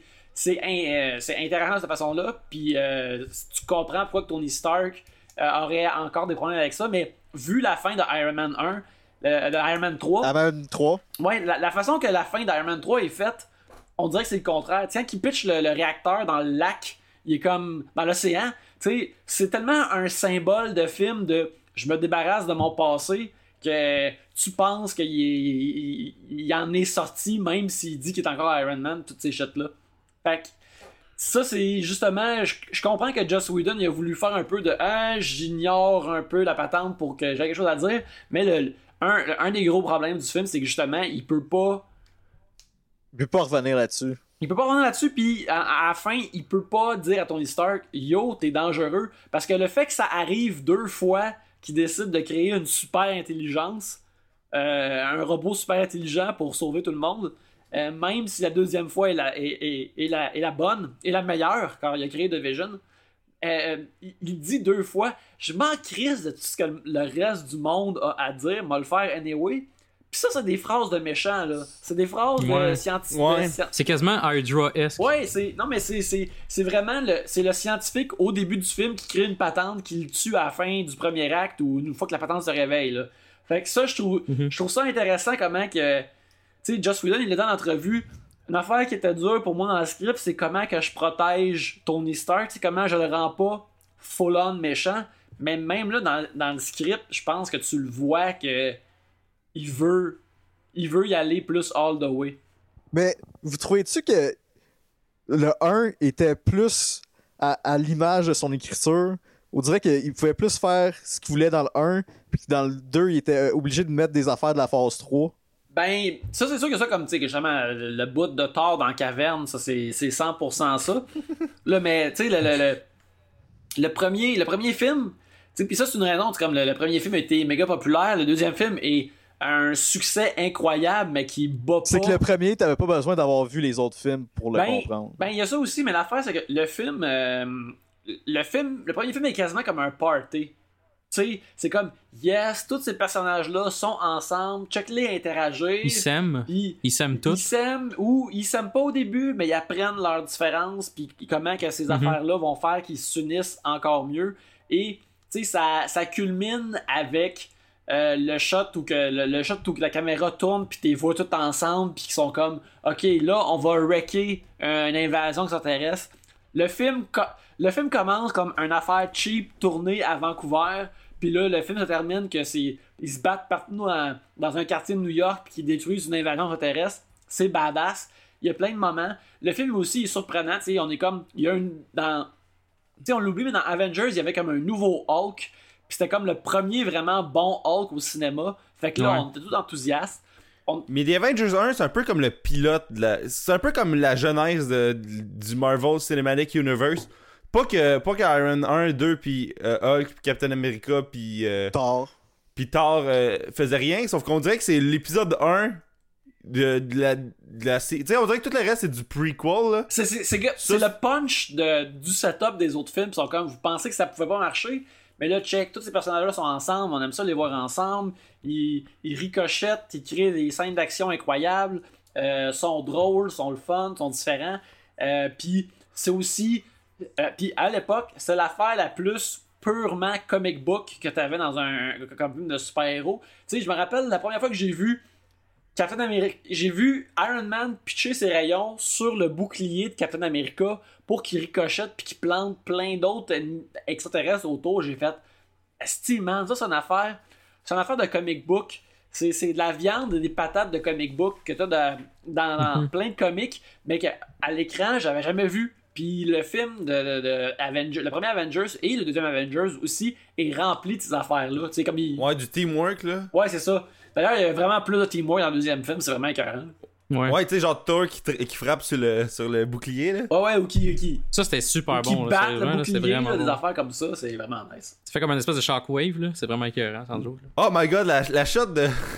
de tu sais, quand il pitch une moto, là, Captain America, pitch une moto, que je pense que c'est euh, c'est Black Widow qui arrive dessus, une affaire de même, là. Mhm. Ouais, ouais, ouais. En tout cas, je, je trouve ça bien drôle. Mais tu sais, moi, en voyant le trailer, il y a- y, y une affaire qui m'a fait rire. C'est Captain America, comme, il, est comme. euh, il se pogne après un char, le char flippe, puis comme. euh, il réussit à se sauver de ça. mais en tout cas, euh, en voyant le trailer, comme il y avait aucun moyen de se sauver de ça, mais. En tout cas.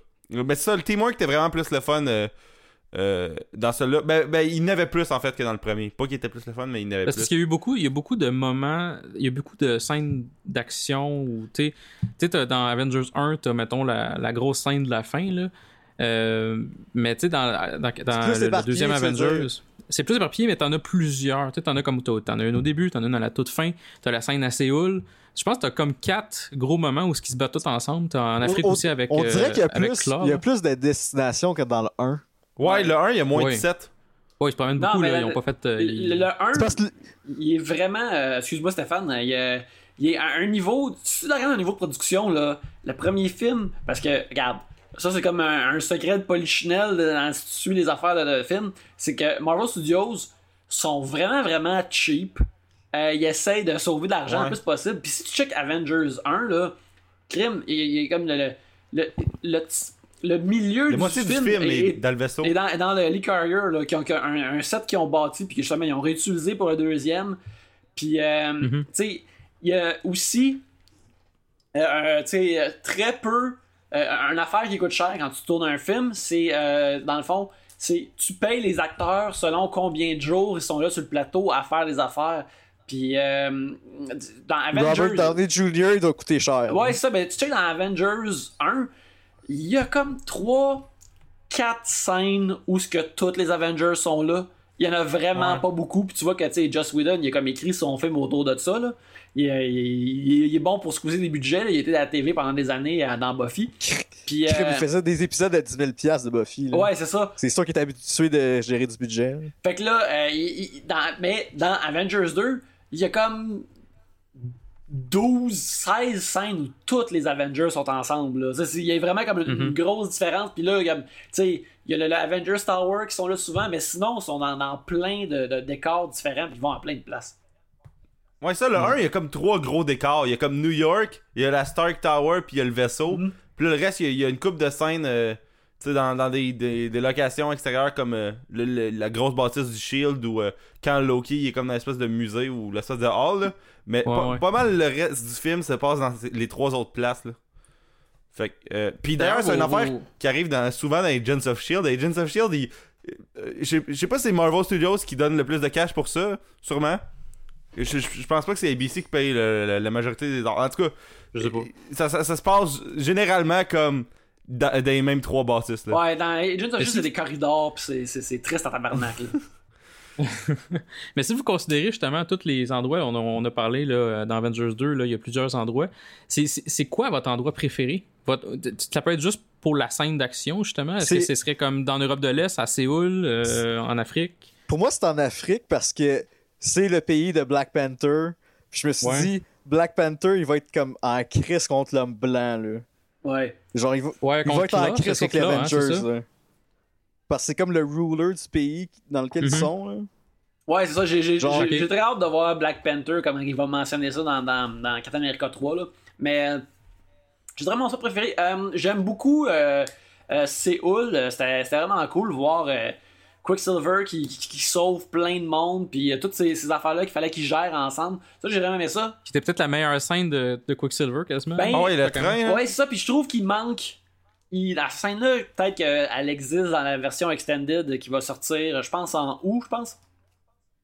Euh, il manque un moment où ce que tu vois que Quicksilver, il réalise qu'il vient de sauver plein de monde, puis il est comme fier ou qu'il est comme heureux. Ouais, j'écoutais un, j'écoutais un podcast qui s'appelle euh, Schmoes Knows. Ah, C'est ouais, comme ouais. un. C'est une affaire sur YouTube. C'est c'est le podcast du monde ordinaire. Mhm. C'est c'est un comédien qui s'appelle Mark Ellis, puis un ancien writer de la WWE qui s'appelle euh, Christian Arloff. Puis eux autres, ils reçoivent euh, des writers, puis des lutteurs, puis des, des acteurs de série B, puis ils commentent de ce qui se passe à Hollywood, puis ils parlaient de ça justement. C'est ça, comme. je- Quicksilver, il a besoin d'un peu plus d'un moment. euh, pour comme savourer comme ah man je suis en train de devenir un Avenger euh, ça c'est cool tu sais Ouais, finalement, ils sont pas si pires. On dirait parce que à ce moment-là, il techniquement, il était encore un peu bitter envers Ouais. eux autres, là, euh, envers surtout Stark en fait. Fait que, euh, mais c'est là qu'on voyait quand même qu'il commençait à se revirer de bord, puis que dans le fond, euh, Scarlet Witch puis lui-même étaient quand même des personnes qui avaient une tête sur ses épaules, puis qui avaient quand même, euh, il voulait aller quand même du bon bord, là. il voulait pas non plus élim- éliminer la population de la Terre Mais au complet. c'est ça, cette scène-là où ce que, tu sais, ils, ils disent comme. Stark, il dit comme, hey, euh, on, on a le, le Cradle, ça va être correct. Puis là, Scarlet Witch, puis Quicksilver sont comme, non, non, man. Euh, Stark, c'est pas une bonne idée, là. Ultron, il existe parce qu'il est comme une version de Twisted. Lui, il sait pas c'est quoi la différence entre sauver puis détruire le monde. Puis, euh, Captain America, qu'il faut qu'on le considère comme une, quasiment comme une, euh, un- une, une boussole morale, il est comme, oh shit.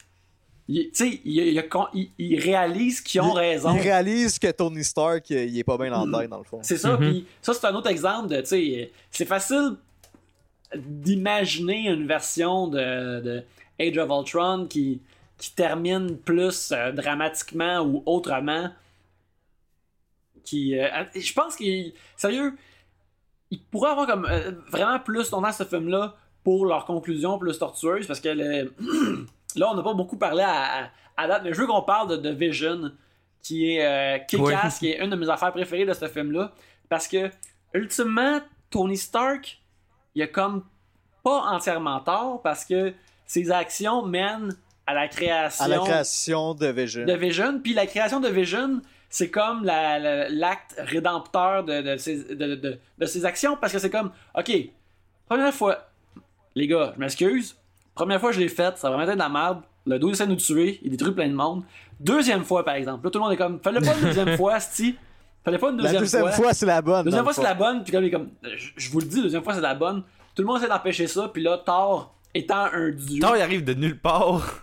Ouais. Thor qui a, qui a Il lu. arrive de sa caverne, là. il a lu les. Il y a eu son flash de marde dans sa Il a, caverne. lu les, il a lu les scripts de Phase 3, puis il a fait Yo guys, on en a besoin. fait que là, puis là, il arrive, puis il.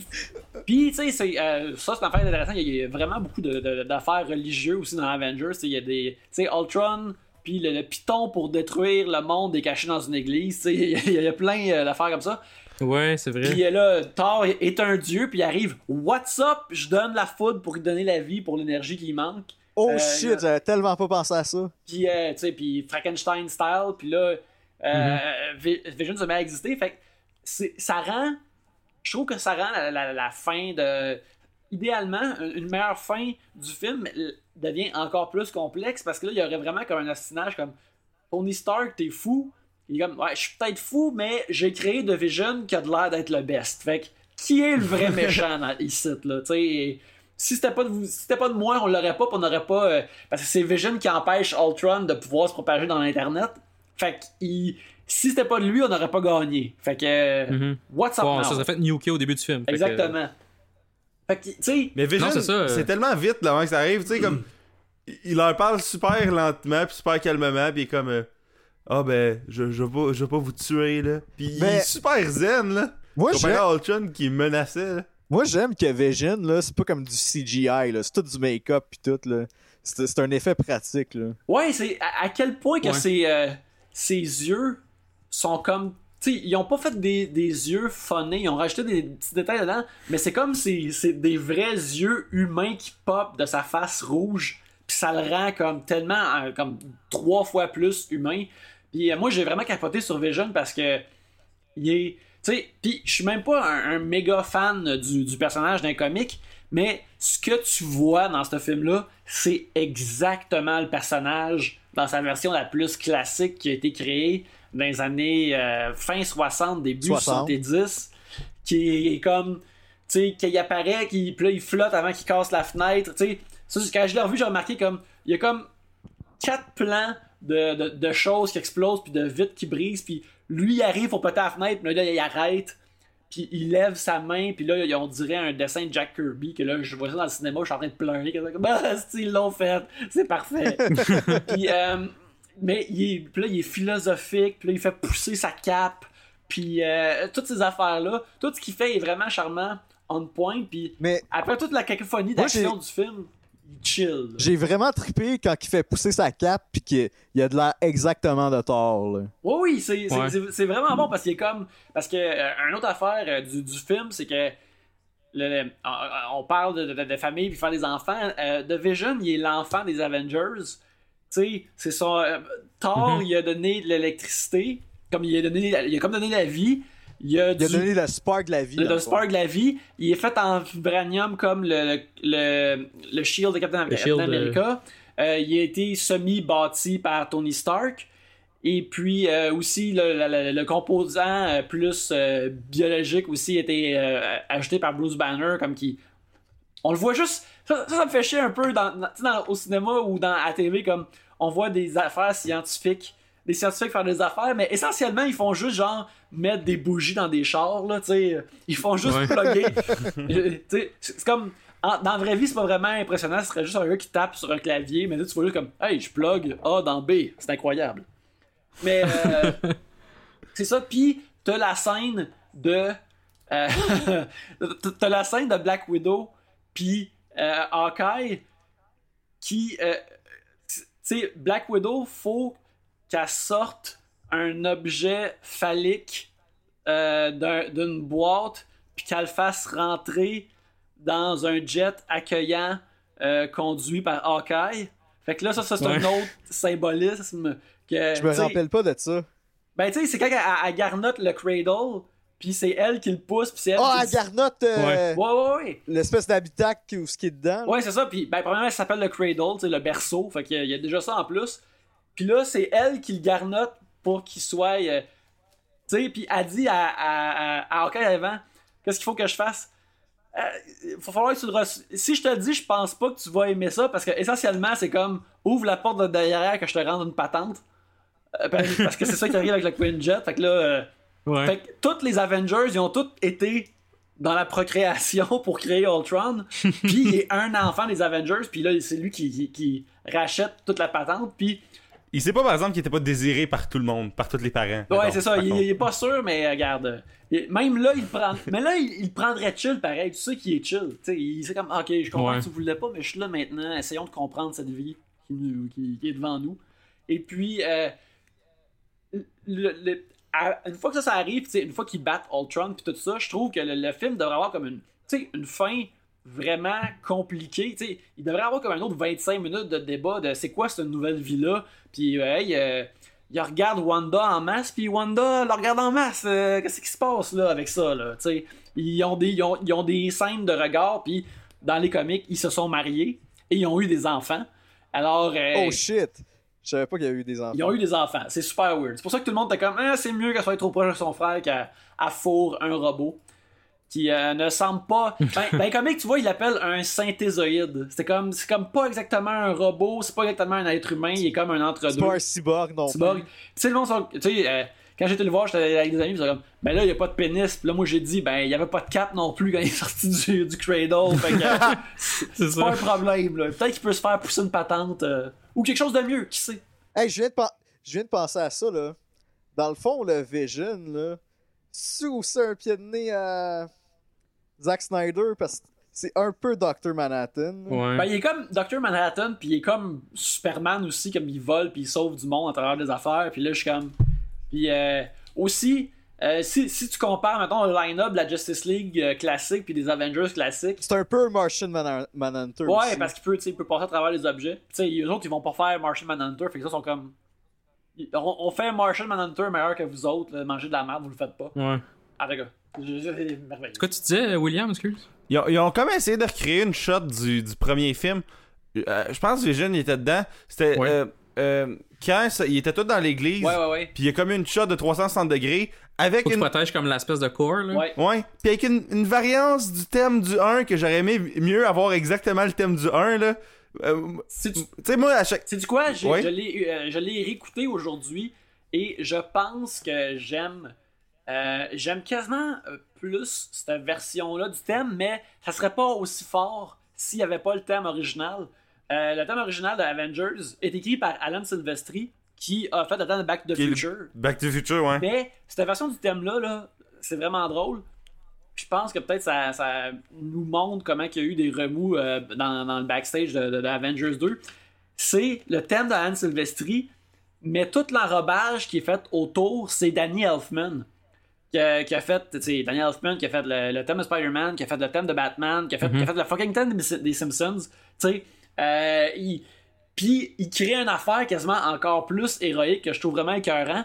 Puis euh, on dirait que tous les gros cues musicaux sont euh, influencés par cette version-là du thème plutôt que la musique de Brian Tyler, qui est comme le, le gars de musique maison de Marvel. Puis je pense que euh, on peut s'entendre pour dire que c'est un, point faible des films de Marvel, c'est qu'ils sont pas trop mémorables question thème et musique. Là. Mhm. Ouais. Il y, a- il y a juste des Avengers moi que, que je, je me rappelle précisément du. du... Ben ouais, ben. J'avoue que musicalement, c'est pas aussi fort que, mettons, Inception ou Batman. Mais à TV, à TV, moi je trouve, euh, peu importe ce qu'on peut dire sur Agents of Shield, le thème musical d'Agents of Shield est vraiment cool. Ouais, ben, tu sais, c'est- c'est Bear McCreary, mais tu sais, ils font. J'écoute pas le show souvent, mais même là, ils font pas faire grand chose. Là. Ils- Non, c'est ça, non, je parle de juste son thème, euh, le, le- mettons le L'opening l'intro. là. Ouais, c'est ça. Mais tu sais, c'est le dude qui écrit, qui a écrit pour euh, Battlescar- euh, Battlestar Ga- Galactica puis euh, The Walking Dead. Ben, c'est ça, mais hey, sérieux, la, la trame sonore de, de Battlestar est une des, des, des trames sonores les plus mémorables de show que j'ai entendu dans ma vie. C'est- Pour moi, les, les, deux, les deux soundtracks mémorables de show, c'est vraiment c'est Lost puis Battlestar. Euh, puis même que Battlestar, la musique rentrait dans l'histoire des fois puis était vraiment merveilleuse. Je pense pas que ce show. Je pense pas qu'Agents of Shield lui donne Non, de y a quoi pas de sous la dent, là, tu sais. Mais c'est ça, comme le, le, le bout, ils sont tous dans l'église, c'est- là qu'ils ils- ils prennent la version de l'enrobage de Danny Elfman avec le thème de Avengers. Puis ça, c'était un, c'était un moment euh, vraiment le fun et fort, mais pas autant que quand tu les vois toutes ensemble dans Avengers 1. Là. Tu, tu peux pas, tu peux pas puncher, deux, tu peux pas avoir cette punchline-là deux fois. La, la- la prochaine fois qu'ils vont être capables de le faire, ça va être genre s'ils le refont pour la, la deuxième partie d'Infinity War, puis là ils font un méga 360 que tu vois tous les héros qu'il y a eu dans tous Dans les films, puis qui va être dans l'espace, puis que Daredevil va être là, puis que là on va. on- comme. Moi je vais Ouais. m'uriner dessus. De... Mais je pense qu'ils sont, sont condamnés à ça. Ils sont condamnés à le faire. Ils peuvent pas pas le faire parce qu'ils l'ont fait deux fois de suite. Ouais, c'est comme le- trop un Ouais. shot signature. Là. Ouais. Et de voir justement de voir euh, les nouveaux personnages comme tu sais t'avais Vision, Scarlet Witch puis Quicksilver qui étaient là, ça ajoutait quand même quelque chose d'intéressant mais comme tu dis ça avait pas de punch parce que t'avais déjà vu ça au Ou dans le premier film. là. Fait que euh, non, je suis d'accord avec vous autres. Aussi, Captain America fait comme une vraie durant ça. Il fait comme une vraie weird pour éviter du monde. Puis je suis comme, c'est pas un move trop défensif, euh, Cap. T'as pas l'air euh, trop badass, là. Puis d'ailleurs, aussi, ça, ça, ça, ça m'a sau- ça m'a sauté dans la face. Je pense que c'est un bout qui ont pas. euh, ils ont pas fait du face replacement. Fait que tu vois que c'est clairement pas Chris Evans. Fait que comme, oh! Ça m'a comme sauté dans la face. C'est pas mon beau Chris. J'étais surpris. Ouais. Mais sinon, euh, est-ce que est-ce que vous avez apprécié euh, le lien, les, les liens entre les personnages qui a eu lieu durant toute le. Tu sais, on en a parlé un peu quand même, là, mais tu sais, comme euh, l'espèce de rivalité Iron Man Captain America, le, le lien entre Black Widow puis Hulk, puis même, je dirais, le- l'espèce de. Ils ont poussé plus loin aussi là, le lien entre Bruce Banner et Hulk. Mhm. Donc, euh, est-ce que vous avez apprécié Mais ça, vous, pendant Moi, ce film-là, j'adore que Black Widow elle chante des berceuses à Hulk. Là. Je trouve que c'est Ouais, la, oui. la meilleure façon de contrôler Hulk euh, qu'on a vu à date. Là. Puis c'est conséquent avec le premier film, parce que dans le premier film, un moment donné, comme il se déclenche, il, comme il, il se défoule sur elle, puis elle est comme calme-toi, calme-toi. Tu sais, dans le vaisseau, là, un moment donné, euh, quand, quand- la première fois que, que Hulk, il. Ah, tu veux dire Il quand vient. ils ont comme une scène de chase là?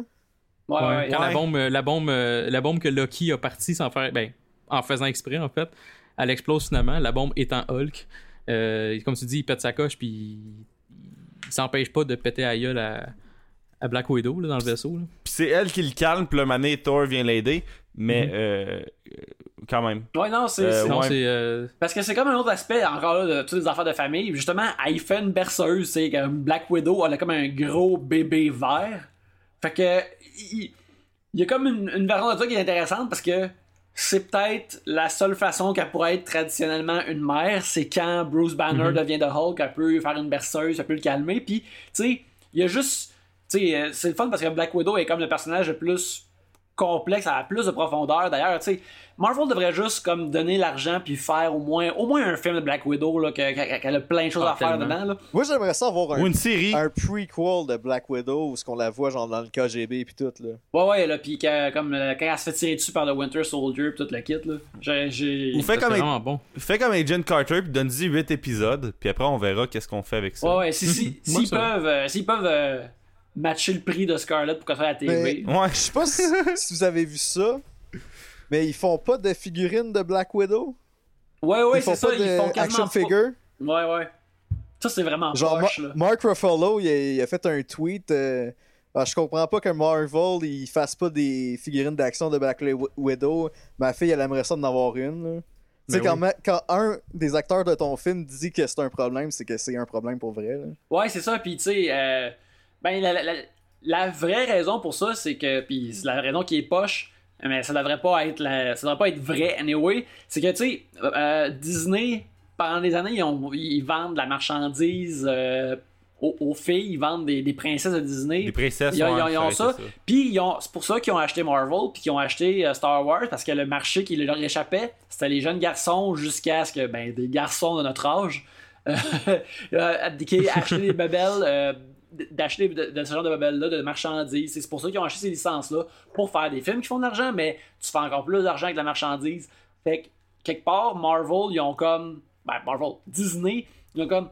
On n'a pas besoin de faire des Black Widow parce que on vend déjà des affaires aux, filles, mais ils pensent pas à la slice qui. Eux autres, ils, veulent Black Widow, ils voudraient une Scarlet Witch, ils voudraient. euh, Les une- dudes aussi en voudraient Oui, de ça. Scarlet Witch puis de Black Widow. Là. Puis Hill. perds de l'argent en faisant pas ça, c'est c'est complètement Ouais. stupide. là. C'est ça, puis éventuellement, tu sais, ils ont, ils ont une Captain Marvel qui s'en vient, puis ils ont, ils ont, ils ont plein d'affaires là, qui s'en viennent. Le- le- les, Inhumans, là, il va y avoir des femmes là-dedans, là, tu sais. euh. Ah non, c'est euh, c'est c'est vraiment dommage, en effet. Je, je savais même pas, tu m'as appris quelque chose. Donc, avez-vous des côtés euh, positifs ou négatifs que vous n'avez pas nécessairement de discuter durant le, le podcast, à dire sur euh, Age of Ultron, le dernier film qui est sorti? Mettons, je vais commencer avec euh, William, mettons. Ouais, mais moi je trouvais qu'il y avait plus de. Il y a, plus de jokes. Euh, ben, Mhm. ça, je n'ai parlé un peu, mais puis je trouvais que une- le film c'était une belle longue ride. Tu sais, Avengers 1, dans, dans le premier acte, y a- il y a quand même des. La- Pas pire de l'action. Le deuxième acte, ça, ça- ça se calme un peu. Ils, sont dans le- ils gossent dans le vaisseau pendant comme une heure. Puis dans le troisième, c'est comme la grosse bataille à New York. Puis dans ce film-là, c'est juste comme une longue. euh, euh, tu sais, comme un beau manège, là. Tu sais, c'est un point. Il y a un début, une fin. Puis il y a comme un gros, gros, gros. Une grosse progression. Ça se promène tout le temps. Ouais. Je, je trouve ça vraiment le fun. Euh, Il n'y a pas vraiment de longueur. Mais non c'est ça. plus, euh, tu sais, c'est comme même les moments plus tranquilles, un peu comme mettons à la maison de Hawkeye. C'est, c'est tellement bon ce moment-là, malgré qu'il n'y a pas d'action, on s'en fout. On est vraiment intéressé pareil. là. Puis, euh, je- regarde, ça va pas être populaire ce que je vais dire, là, mais j'aime quasiment mieux Ultron que, que, que Loki. Pas que Loki était mauvais, c'est juste que Loki, on l'avait déjà eu dans un film avant. Euh, Ok. fait, fait Ah, j'aime j'aime mieux Lo- Loki, moi. ben, Ouais, Lo-. Loki, c'est super nice, sauf que j'aurais aimé ça avoir un, un nouveau villain dans, dans The Avengers, euh, dans le premier film. Ok. Fait que euh, ça, euh, je trouvais que l'opposition entre Stark puis Captain America commençait à se bâtir, puis je trouvais ça le fun aussi. Euh, J'aime ça comme pas savoir où ce qui est rendu Hulk. On on n'a Mhm. pas parlé pendant tout là, mais tu sais, Yannick, quand on avait, quand on avait Mhm. fait un épisode ces- ces affaires de super-héros, euh, tu nous avais parlé en donne que t'avais entendu une rumeur que Hulk se ramassait dans l'espace dans Avengers 2. Puis, Euh, ouais. C'est, il y a eu. euh, l'affaire, c'est que Marvel euh, font. Ils ont des plans vraiment fluides parce qu'il faut qu'ils sachent euh, im- improviser puis rajouter ou enlever des affaires. Et de ce que. La grosse rumeur, c'est que à, à une époque, Ils veulent faire World War Hulk ou. Il, il- ben, il y a ça, mais l'affaire plus importante, c'est qu'ils savaient pas si Guardians of the Galaxy allait être un hit. Ok. Fait que eux autres, le- apparemment que l'idée était qu'il allait avoir un genre de sacrifice de The Hulk dans Age of Ultron, qu'il allait être dans le Quinjet puis qu'il s'envolait dans l'espace, et euh, éventuellement, euh, euh, Bruce Banner allait être trouvé euh, soit par les Guardians ou par les, les Ravagers ou peut-être euh, des Nova Mhm. c'est que, que- que- que Bruce Banner allait dans l'espace et que Guardians of the Galaxy 2 allait avoir Bruce Banner dedans, puis potentiellement Hulk. Au cas où que le premier n'est pas un hit, tu garnottes Mark Ruffalo dans le deuxième, tout le monde aime Hulk, puis il allait être là. Mais finalement, ça n'a pas été un problème, euh, car Guardians Galaxy a été massivement populaire et euh, ils n'ont pas eu à faire ça, fait qu'ils ont réadapté ça. Et puis, euh, mais, mais Joss Whedon, il, a dit en entrevue, anyway, quelqu'un que la, la dernière shot de Hulk est dans le jet, il allait, il voulait mettre un peu d'étoiles dans le ciel, comme s'il il allait dans l'espace, parce qu'à un moment dans le film, il dit Where in the Ouais. world am I not a danger? Fait que comme ça, c'est comme, tu sais, poétiquement parlant, symboliquement parlant, parce que le, le- le film utilise beaucoup de symbolique puis de, de- les, ces thèmes comme ça, il allait quitter, entre guillemets, le monde. Mais ils n'ont pas fait ça dedans. D'ailleurs, aussi, euh, une autre rumeur, par exemple, c'est dommage qu'on n'a pas vu, c'est que si vous remarquez à la fin, on, on voit le nouveau line-up des Avengers. C'est très cool. Mais c'est un hangar qui est vide et euh, pendant un bout, il était supposé avoir d'autres genre Avengers. Spider-Man aussi? Il était, il était- Spider-Man était supposé être là. Euh, Captain Marvel était supposé être là. Euh, Puis d'ailleurs, le- le- le- comme Joss Whedon a dit, le, le- le plate, le- le- le- le sh- la shot qu'il a filmé avec comme Scarlet Witch qui atterrit en utilisant ses pouvoirs, c'était supposé être Captain Marvel. Il l'a filmé pour que ce soit elle qui atterrisse avec ses pouvoirs. Et apparemment que Doctor Strange allait être là aussi, euh, qui allait comme utiliser, il allait utiliser ce moment-là pour montrer des héros de la prochaine phase, pour faire comme check, il y a d'autres héros qui s'en viennent, puis les Avengers continuent plus que jamais. Mais là, c'est pas fait. Puis ça, je dois admettre que ça, c'est de ma faute, parce que je me suis comme, entre guillemets, spoilé pour ça. J'espérais voir comme full de héros qu'on n'a pas vu en- avant. Mais aussi, je comprends que pour, un, pour des nerds comme nous autres, c'est comme Ah mon dieu, ils sont tous là, c'est vraiment écœurant. Pour du monde qui les connaissent pas, à moins que tu casses des acteurs vraiment reconnaissables, euh, tu sais, il serait comme C'est qui ce monde-là Ouais. Mais tu sais, ça aurait pris quoi de CGI comme un, un suit de Spider-Man qui, qui, qui chill à l'autre bout du monde qu'on le voit. Tu sais, il, il- il est au fond d'une pièce, tu le vois pas anyway tant que ça. En tout cas, ça. Ouais, mais tu sais, parce que tu voudrais le Ouais. voir. Tu pourrais pas juste faire ça. Puis, euh, tu sais, ils sont, sont sur le bord de caster un acteur. Fait que t'aurais voulu avoir pu caster. Tu sais, c'est sûr que t'aurais pu avoir euh, juste casté un acteur euh, ou juste, tu sais, euh, juste mettre un, un gars puis CGI un autre par-dessus, mais tu sais pas de quoi l'acteur va avoir l'air. Tu voudrais qu'il ait la performance là. Fait que, mais, tu sais, Joss Whedon l'a dit. J'aurais adoré ça avoir Spider-Man dedans, puis ça aurait été. Sérieux là, tu sais, moi, je trouve ça cave le monde qui font des émeutes quand, quand le, Canadien gagne à cause du hockey. Là. Moi, j'aurais fait, j'aurais parti ma propre émeute sur plus Spider-Man. Mais moi, je- un des mes, mes points positifs, c'est que Scarlet Witch puis Vision, c'est des personnages que je veux vraiment plus voir dans les autres films. C'est vraiment des personnages moi cool. C'est vraiment des personnages euh, écœurants. C'est mes... Je pense que Scarlet Witch, c'est un de mes personnages préférés. Mais- Malgré le fait que j'ai pas. C'est pas, c'est pas nécessairement euh, Elizabeth Olsen le problème. Mais justement, j'avais pas trippé sur, sur, sur l'actrice dans Godzilla. Fait que j'avais comme la chienne un peu. Puis finalement, j'ai vraiment aimé ça. Mais la shot, tout ce qu'elle sort de la place où, ils sont à- où ce qu'elle est avec euh, Hawkeye, là, Mhm. puis qu'elle décalisse tout, là. Genre, elle décide qu'elle fait partie des Avengers. Ouais, là, ça, Fait c'est... qu'elle Ouais, elle it. fait, elle fait un Hadoken. À un moment donné, elle- D'ailleurs, faut dire, ces mouvements qu'elle fait quand elle utilise ses pouvoirs, là, c'est extrêmement cool. Oui. C'est une façon comme de. On dirait qu'elle fait des, des, des, des formes de Kung Fu. Mais j'ai lu sur cool, IMDB qu'elle elle s'est entraînée avec une genre de danseuse de brésilienne ou je sais pas trop là, Ok. puis que ça vient de là. C'est vrai que les mouvements ressemblent un peu à ça, euh, c'est vrai.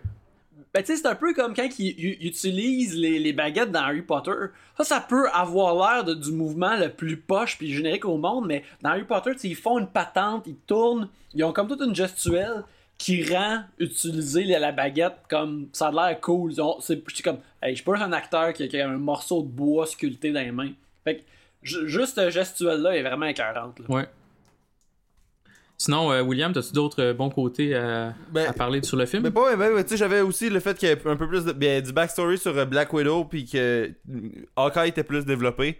Ouais. Mais, mais en somme, je trouve que, encore une fois, ça va pas être populaire, mais j'aime, je pense que j'aime mieux Age of Ultron que le premier. Je, je, je, je sais pas pourquoi, mais je le feel plus, on dirait que il est plus comme. euh, tu sais, le C'était 1, il, plus- il est vraiment deux plus bouts. la, la culmination de d'autres choses. Parce que le 1, c'était plus comme un, un pilote. Ben c'est ça, le 1, euh, il y a. Il y a comme. euh, il est comme en deux bouts. Puis, mais le 2, il est en un bout. Qu'en tout cas, je- c'est pas un très bon argument de dire un film est meilleur que l'autre, mais j'ai- j'aime mieux le. Non, mais poursuivre, poursuivre ce que, ce que tu vas dire- ce que tu disais, puis après ça, je vais, je vais enchaîner avec, euh, avec vous. là. C'est juste parce que moi, ce que j'ai j'ai j'ai entendu, mettons, de certaines critiques, puis c'est bien correct, là, c'est qu'il y a beaucoup de monde qui disent que ben, le deuxième film, vu que c'est comme un vraiment un entre guillemets prequel à euh, Civil War puis Infinity, War- Infinity War, il y a beaucoup de monde qui ont moins apprécié le film parce qu'il est trop. euh, c'est trop un entre-deux. Puis moi, j'ai pas, j'ai pas Ah, eu moi, ce j'ai- problème-là. Moi, j'ai vraiment aimé ça, là. Ben moi aussi, j'ai pas eu ce problème-là. Il, il est pas parfait le film, mais j'ai vraiment, j'ai aimé, comme tu dis, J'ai tout- vraiment aimé que c'est un gros setup, là. Pour vrai. Oui, là. c'est ça. J'ai aimé, j'ai j'ai aimé ce que j'ai vu entre Iron Man puis euh, puis euh, Captain America, qui est un de mes personnages préférés. Captain America, ça, je, je- je l'adore ce personnage-là depuis deux films. tu sais. Mais je trouve qu'on l'a pas assez vu, hein, dans Avengers 2. on l'a, on l'a peut-être moins vu, mais on l'a quand même vu assez pour apprécier le personnage, puis voir justement la- l'espèce de rivalité qui se forme. Puis je veux pas, il est rendu le boss des Avengers. Fait que c'est, c'est, c'est Mais on dirait que c'est C'est- plus ou moins clair, ça, hein, Mais- que c'est le boss. Mais il a toujours pas mal été le leader. Tu sais, même dans le 1, c'était lui qui collait les shots, là. Ouais, mais il était, il était comme, il était comme le, le- mettons, le deuxième ou troisième aux commandes derrière euh, toute, l'organisation de Shield. Là. Jusque dans les Avengers en tant que tel, il était comme le, peut-être le, le leader, mais tu sais, encore Mais je là. pense qu'on on va plus le voir comme leader dans Civil War. Ben oui, j'imagine. euh, honnêtement, euh, j'imagine que oui. D'ailleurs, une dernière chose que j'aimerais peut-être euh, apporter pour mes points positifs du film, là. euh, Mhm. c'était, c'était pas un. un- c'était pas un. euh, un espèce de d'infopub de Robert Downey Jr. Non, c'était, en effet. c'était pas juste une collection de moments épiques de, de Robert Downey Jr. Il y- avait ces moments, sauf que c'était pas un, son one-man show. Non, ben. Ouais, ouais, je, je- je suis d'accord avec toi. C'était quasiment plus le film de Hawkeye que des autres. là. Ouais. C'est ça, exact. Ben, allez. je pense que, tu sais, il réalise, ben, Robert Downey Jr., tu sais, tu sais, ça- on l'oublie, mais ça fait longtemps qu'il est dans le cinéma, c'est juste qu'il a disparu longtemps parce qu'il prenait trop de drogue et trop d'alcool. Mais, euh, tu sais, Robert Downey Jr., il est devenu acteur à une époque où, quand tu faisais une suite, tu faisais juste le même film, Mhm. mais à une autre place.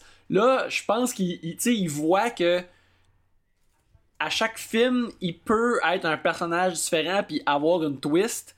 Puis je pense qu'il euh, il- il est comme ah, il, il- il- il prend bien d'attendre son tour pour être comme plus un méchant dans, dans Civil War. Puis ça, je trouve ça intéressant.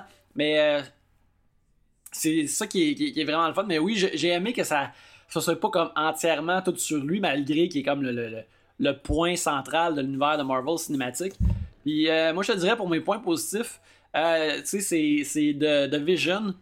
Parce que un des points, les euh, l'affaire qui est bon, qui est vraiment le fun avec les films de Marvel, c'est qu'ils ont réalisé, faut que tu crées un personnage fort, puis après ça, quand tu crées un personnage fort, tu peux le mettre dans n'importe quel genre de film.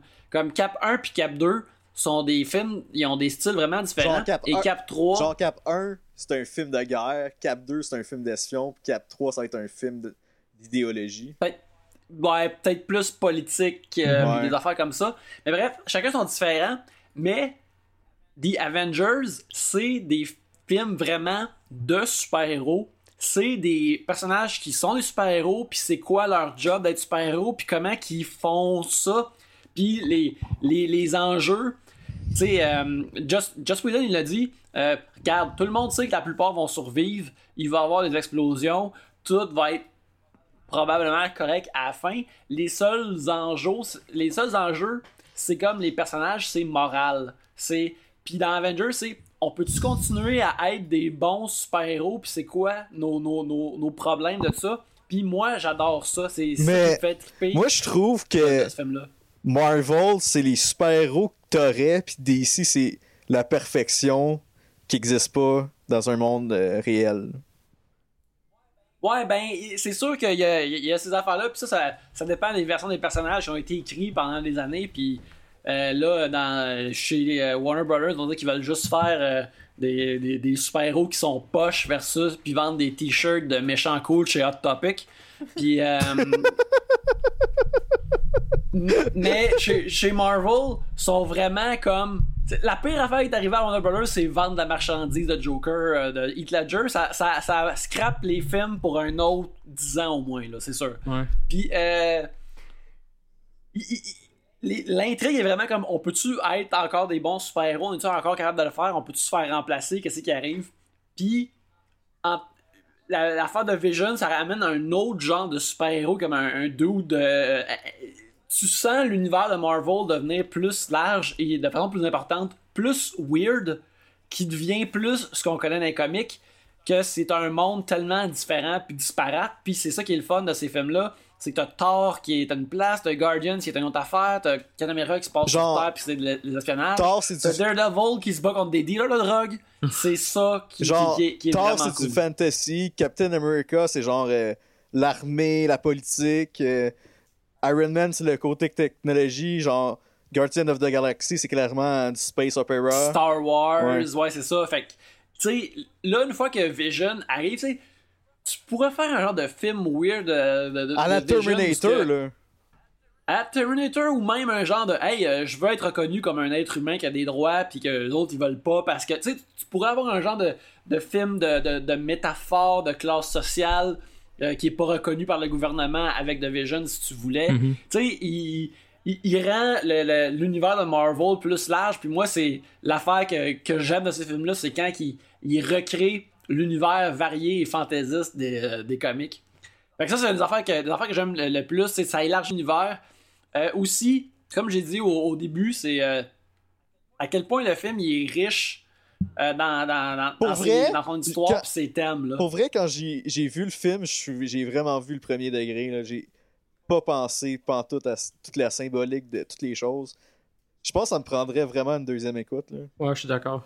Moi aussi, j'ai eu bien. Il y a des, choses, des affaires que j'ai catchées, mais tu- dans le fond, en, en faisant le podcast aujourd'hui, il y a bien des affaires que j'ai réalisées aussi. Là, fait que je pense qu'il faudrait que, faudrait que je me retape le film sans joke. Mais trop de pour façon, se c'est pas un voir, sacrifice. euh, anyway, hein.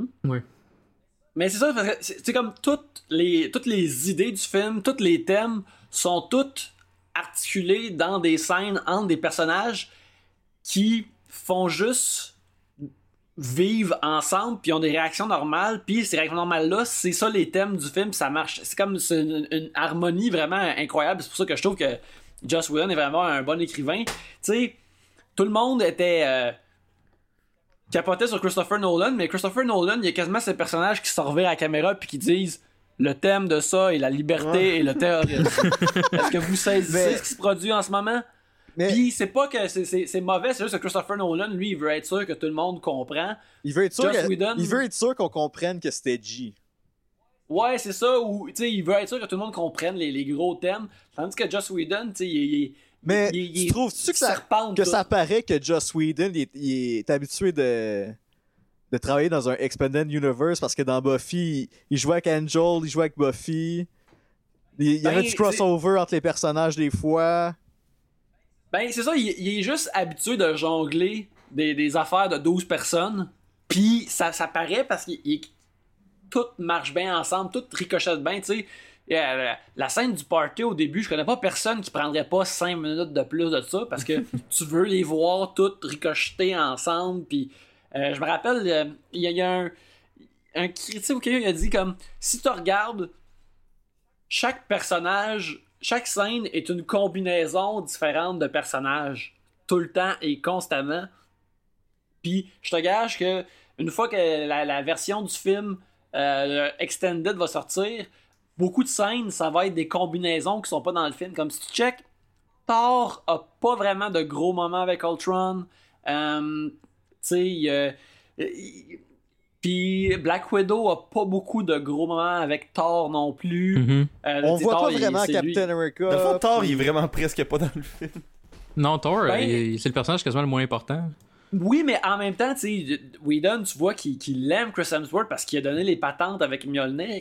Quand Vision ramasse le, le- le marteau de Thor, tout le monde, les deux fois que j'ai vu dans le cinéma, il était comme. Ouais, ouais, ouais. Puis c'est un des, des meilleurs moments du film, c'est un moment fort, puis c'est- super beau. Puis, euh, trop qui. Même avant qu'ils partent pour toute la bataille, tu vois une scène extérieure, tu vois à travers la fenêtre, en dehors du building, genre en dehors de tout le monde, il y a juste Thor puis The Vision qui parlent ensemble dehors. Euh, ils ont pas fret parce qu'ils sont pas humains. Puis euh, je suis comme, man, y a-tu une scène de ça? Parce que moi, je veux voir Thor puis Vision qui se parlent. Mais C'est C'est quoi cette C'est conversation-là? vrai, ouais. euh, qu'est-ce que vous, avez trouvé de négatif, vous autres, du film? Euh, moi, j'ai. euh, la pause scene était décevante, je trouve. Oui, Parce que, tu sais, Thanos, on, on l'a vu comme.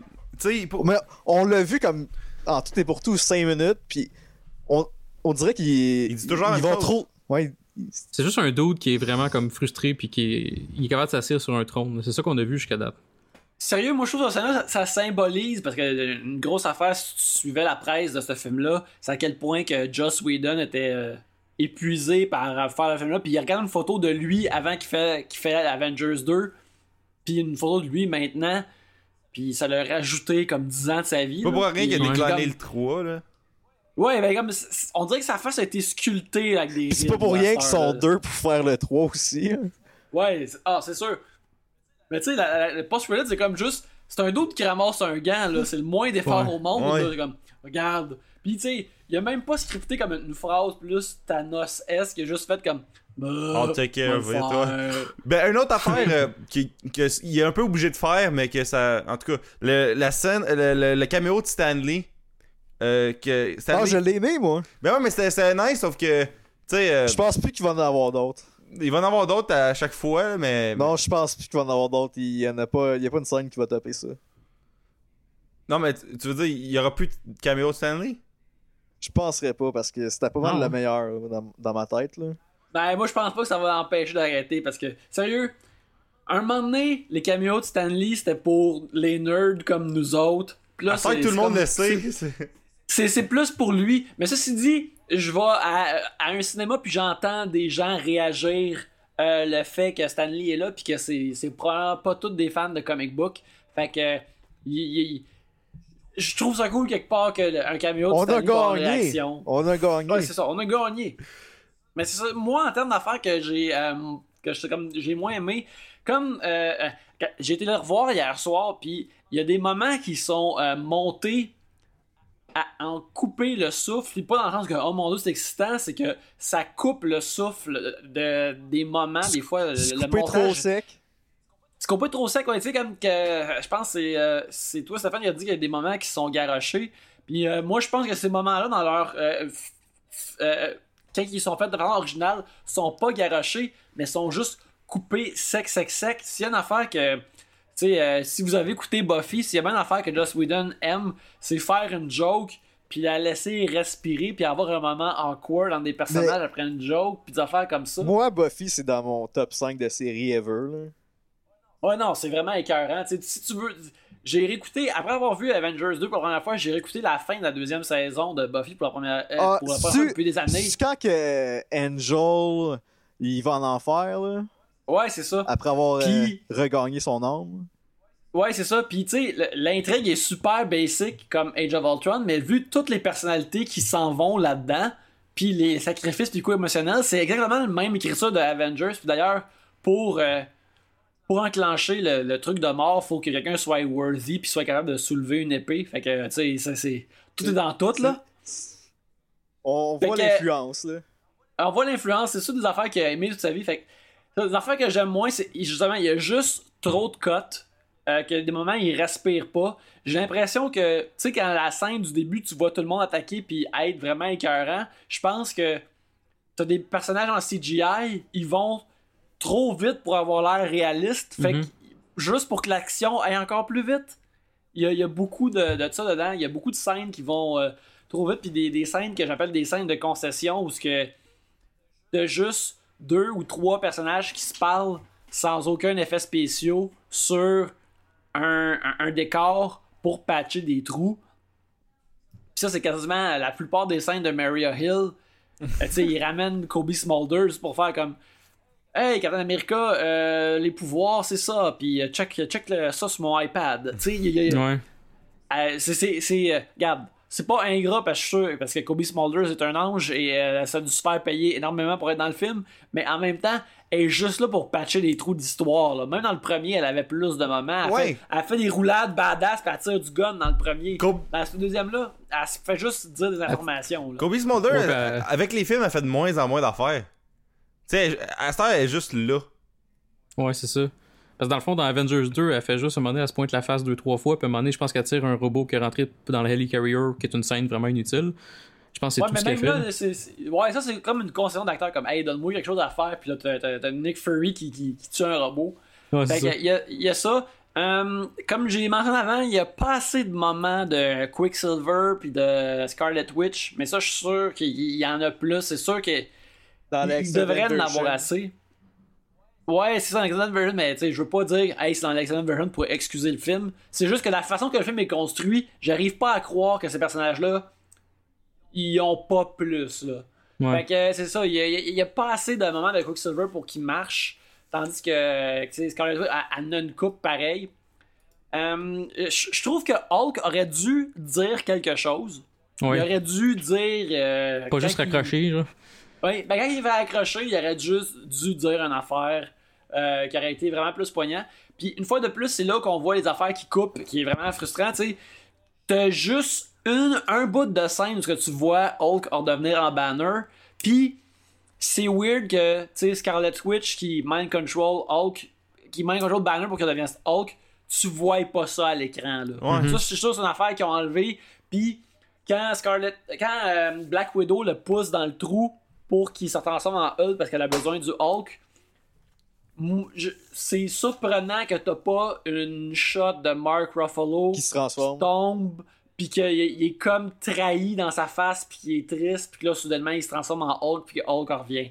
C'est il- il- il il je trouve que l'action a plein de moments raboutés comme ça qui manquent qui, qui empêchent le film d'être encore plus touchant et euh, émotionnel. Puis on a aussi mentionné le fait que tu sais Tony Stark devrait être considéré plus comme un méchant ou du moins avoir une fin plus. Le film devrait avoir une fin plus complexe, mais vu qu'il doit setuper un autre film, il peut pas vraiment l'avoir. Puis ça, c'est, c'est, c'est mauvais. Euh, sinon, je te dirais euh, pas assez de Vision, parce que Vision devrait avoir comme plein de speech à la fin, au moins, c'est sûr. T'sais, euh, le fait que Captain America puis l'autre comme Hey Vision est-tu correct? T'sais, Vision devrait apparaître puis dire Hey non je suis correct. Euh, t'sais, n'importe quoi comme ça, t'sais. Un peu plus de, de- de moments comme ça. Et comme j'ai dit auparavant, euh, on a parlé un peu de la, la musique marquante. Il y a comme juste un morceau de musique qui est vraiment marquant. C'est le thème d'Avengers classique avec l'affaire de Danny Elfman. C'est euh, c'est les problèmes des films de Marvel. Ils ont pas tant de musique marquante que ça. T'as rien qui accote euh, John Williams qui fait Superman the Movie ou euh, des affaires de même, là, tu sais. Fait que c'est ça, ça, c'est- mes gros moins. Euh, sérieux, j'ai vraiment hâte de voir la, la version extended parce que je pense que ça va être un film, oui, qui est plus long, mais qui est nettement meilleur. là, Ouais. que Il tout va sûrement avoir toutes les petites, petites affaires qui manquent, ils vont sûrement toutes être là, tu sais. Fait que c'est ça qui est. C'est ça que moi T'sais, aussi j'ai pas on- mal l'autre, là. On n'a pas parlé tantôt trop trop de la, la scène de Thor dans la caverne, là. mais ça, c'est clair qu'il y a plus d'affaires, puis tu sais, Joss Whedon, il l'a dit, là. Il, C'est une commande de Marvel, là. ben, c'est quand même de Marvel, mais lui, la façon qu'il l'a écrit, c'est que il allait, euh, il, il allait comme Thor allait parler de, aux Norn dans la mythologie euh, scandinave. Les Norn, c'est des, euh, c'est des divinatrices qui te parlent, qui te disent l'avenir. Fait que là, la scène, ça allait être Thor qui parle à ces euh, femmes-là, mais son corps est dans la piscine, fait que lui, il peut juste répondre. Ok. Puis c'est c'est Selvig qui pose les questions pour lui. C'est Stellan c'est Skarsgård vrai qui pose des questions C'est pour vrai lui. que Stellan Skarsgård, il était là pour rien, là, dans cette scène-là. Puis, tu sais, oh, tu sais, autrement, qu'est-ce qu'il fait là, là? Ouais. Fait qu'il allait y poser des questions, puis là, il allait avoir une affaire, puis là, toute la séance où ce qui est en arrière, euh, où ce qui est avec euh, euh, Heimdall, tu vois à travers cette scène-là, il y a quelqu'un avec une capine verte, puis ça allait être Tom Hiddleston, ça allait être Loki, genre. Il allait, il allait spotter que quelqu'un est masqué et que lorsqu'il est le masque derrière, c'est Loki. Que dans le fond, comme- Odin, il s'est fait prendre, là. Ben, tu sais, Thor allait voir que Loki est quelqu'un qui prétend. Euh, est en train d'être quelqu'un qui est pas vraiment, tu sais. Fait que ça, ça aurait été comme été un hint de Dark World. Ça aurait été écœurant s'il y avait eu ça. Mais il Joss Whedon a dit comme. Cette scène-là est bonne dans un film de Thor, mais je pense qu'elle est trop weird ou différente pour être dans un film d'Avengers. Puis, c'est dommage qu'elle soit pas là-dedans. Parce que. On dirait que, comme- que Thor, c'est le personnage que les films sont les moins bons. Dans ceux qui ont été développés, là, je parle de- pas de Hulk, parce Ouais, que ça, ouais. c'était, c'était clairement le moins bon film de l'univers, mais on dirait que Thor, c'est un 7 sur 10 constamment. là. Ben, je pense que, tu sais, les, les films de Thor sont tout le temps comme. On dirait que t'es- on dirait que t'écoutes un four-parter moins bon d'une télésérie qui est bonne. Ouais. Tu sais, c'est. Il, il est comme. Tout le casting est bon, l'écriture est pas mauvaise, ça fait juste pas lever. Puis Ouais. il y a juste quelque chose de différent de, de- de- de- de ces films-là, là, mais en tout cas, c'est le fun. C'est juste, je, je trouve dommage parce qu'il y avait vraiment, il aurait pu avoir plus un spotlight. Parce que, tu sais, dans Avengers 1, quand tout le monde se chicane, Thor il dit Hey, si vous commencez à utiliser euh, un Infinity Stone, le, le Tesseract, pour euh, vous bâtir des armes, ça veut dire que vous signalez au reste de l'univers que vous êtes prêt pour une forme de guerre augmentée. Oh Puis- shit. Puis là, il dit, puis là, à cette époque-là, ça voulait rien dire. Mais là, Mais ça là- veut tout dire. Ça veut tout dire parce que là, il y a des Infinity Stones, il y a Guardians of the Galaxy, t'as t'as Thanos qui existe, qui peut détruire des planètes. C'est ça, t'as Infinity War qui s'en vient, là. C'est Infinity War qui s'en vient. Fait que moi, je pensais que dans, dans Avengers 2, t'allais plus avoir comme la sagesse de Thor parce que ça fait des, des- ça fait des, des siècles qu'il vit, puis qu'il qu'il allait avoir plus de. Non, non, vous autres, vous comprenez pas, puis vous pensez que je suis un tata avec un marteau. Mais moi, j'ai vu des guerres planétaires incroyables, là, puis vous êtes en train de caler ces affaires-là Mhm. vers vous autres, là, que vous le voulez ou non. Là. Vous réalisez pas. Moi, je le sais, mais vous autres, vous le savez pas. Puis j'aurais aimé ça un peu plus de ça. Ouais. Ben, moi, je vais enchaîner sur mes. euh, parce que j'ai pas fait mes positifs ni mes négatifs. Mais je vais. euh, je suis d'accord avec euh, ce que vous avez dit pas mal dans les positifs. Il y a une chose que je voulais ajouter. Tu as parlé de Vision, euh, Yannick. J'ai aimé aussi la dernière scène avec Ultron. Quand il, il se parle un peu, je- on dirait que Vision était du genre. on dirait qu'il voulait comme apprendre un peu sur Ultron. Puis j'ai trouvé ça super intéressant comme scène. Oui, j'ai trouvé ça vraiment bon comme scène. Tu sais, quelle scène de gros blockbuster, c'est comme le, le- quelqu'un qui arrive puis il veut apprendre des affaires sur le méchant puis il dit t'as peur, Ouais. puis je veux pas te détruire, mais regarde, c'est ça qu'il faut qu'il arrive. Euh, C'est vraiment particulier puis et je- je- en tout cas, je trouve que ces scènes, les scènes de, de, de Vision on, se font pas donner leur mérite à mon avis là. Sont- Non, sont je suis d'accord avec toi. Je suis d'accord avec toi. Sinon, on a tout parlé. J'ai aimé le rythme, j'ai aimé euh, l'emphase qui a été mise sur certains personnages, incluant Hawkeye, etc. Puis mes côtés négatifs, euh, je suis un peu d'accord avec toi, même que je n'avais moins que toi, euh, Yannick, parce que j'avais moins vu tout, tout ça. Là, fait que mon plus gros côté négatif, c'est vraiment peut-être le flash de, de Thor dans la grotte. Là. Euh, puis je- moi aussi, j'avais écrit, j'avais écrit que Vision n'était pas assez là. Fait que tu vois, je, je pense qu'on est quand même assez d'accord là-dessus. Là. Fait Ah, que, absolument. fait que c'est pas mal Tu ça. les, les- les visions de Thor, c'était comme tu voyais juste les, les, les Infinity Stones que t'as vu dans les films à la date, puis là, j'étais comme. Mhm. Colin, il- c'est- c'est c'est- c'est- encore là, on dit comme un screensaver fancy qu'un un dodo centenade peut faire. Là. Ça, c'est- Ouais, ça. du patchage euh, de, de montage vraiment énorme là comme qu'est-ce qui se passe? C'est sûr que c'est pour c'est sûr que c'est pour couvrir des patentes ou pour cruncher des scènes en une shot là. Mhm. Fait que, euh, écoutez les gars, qu'est-ce que, quel code vous donnez à ce film-là, Age of Ultron? Sur 10. Euh, moi, j'irais avec un 8.5. Parfait. Toi, Yannick? J- j- un, un 8 un 8 puis un, un- ouais c'est regarde l'affaire c'est un 8 ouais. Parce que Avengers 1 peut avoir 9 parce qu'il y a plus de thrill puis il est plus le fun party rassembleur pas qu'il est nécessairement techniquement si bon que ça mais il est juste tellement le fun puis comme on, on voit dans le paysage du blockbuster il, il a changé le blockbuster euh, hollywoodien dans ces dernières années puis probablement pour les années à venir fait que peut-être 9 à cause de ça, pour son importance quasiment historique, mais euh, Age of Ultron, c'est peut-être un, un- un 8. C'est un film. Il est meilleur. euh, il est techniquement meilleur qu'Avengers 1, mais il est juste pas crowd pleaser comme Avengers Mhm. Parfait. Puis toi, euh, William? Euh, ben, moi, entre un 8.5 et un 9. Pour vrai, j'ai vraiment trippé, là. Tu sais, euh, quand, quand tout le monde disait qu'en voyant The Avengers 1, il y avait 4 ans, moi, je l'ai pas vécu vu que je l'écoutais comme un mardi après-midi euh, dans le sous-sol. Mais euh, j'ai vécu cette expérience-là comme en voyant Age of Ultron. Fait que. Toi, toi JS, ta note. euh, Écoute, euh, j'étais un peu en dilemme entre 8 et 9. Euh, Je pense que je vais aller avec un 9. Après y avoir pensé, je pense que je vais aller avec un 9. Euh, J'ai vraiment adoré ce film-là. Il, il est pas parfait, mais il, il- est, comme tu disais, Yannick, il est peut-être un peu moins crowd pleaser, mais il est quand même là. L'espèce d'effet pour le fun pour le fan, il est là. Et puis, euh, il y a beaucoup de personnages, beaucoup de, le rythme est parfait. Fait que non, moi je donne un, un solide 9. Fait que c'est pas mal ça. Fait que Yannick, où est-ce qu'on peut te rejoindre euh, sur Internet? Vous pouvez me suivre at Yannick Belzil sur Twitter et vous pouvez écouter mon podcast euh, 3 bières, at 3 bières ou 3bières.com où ce qu'on parle de plein de sujets, on boit de la bière et euh, c'est fort agréable. Écoute, cette- euh, notre prochain épisode qu'on sort va être avec euh, Dave Bellil et Jeff Provençal des Appendices. C'était super le fun. Nice. Et notre, euh, et notre épisode subséquent sera enregistré aux trois brasseurs avec euh, Rosalie Vaillancourt. Ça devrait être vraiment le fun, ça aussi. Et euh, c'est ça qui se passe. C'est ça qui se passe avec moi. Messieurs, vous, où peut-on vous trouver cette semaine?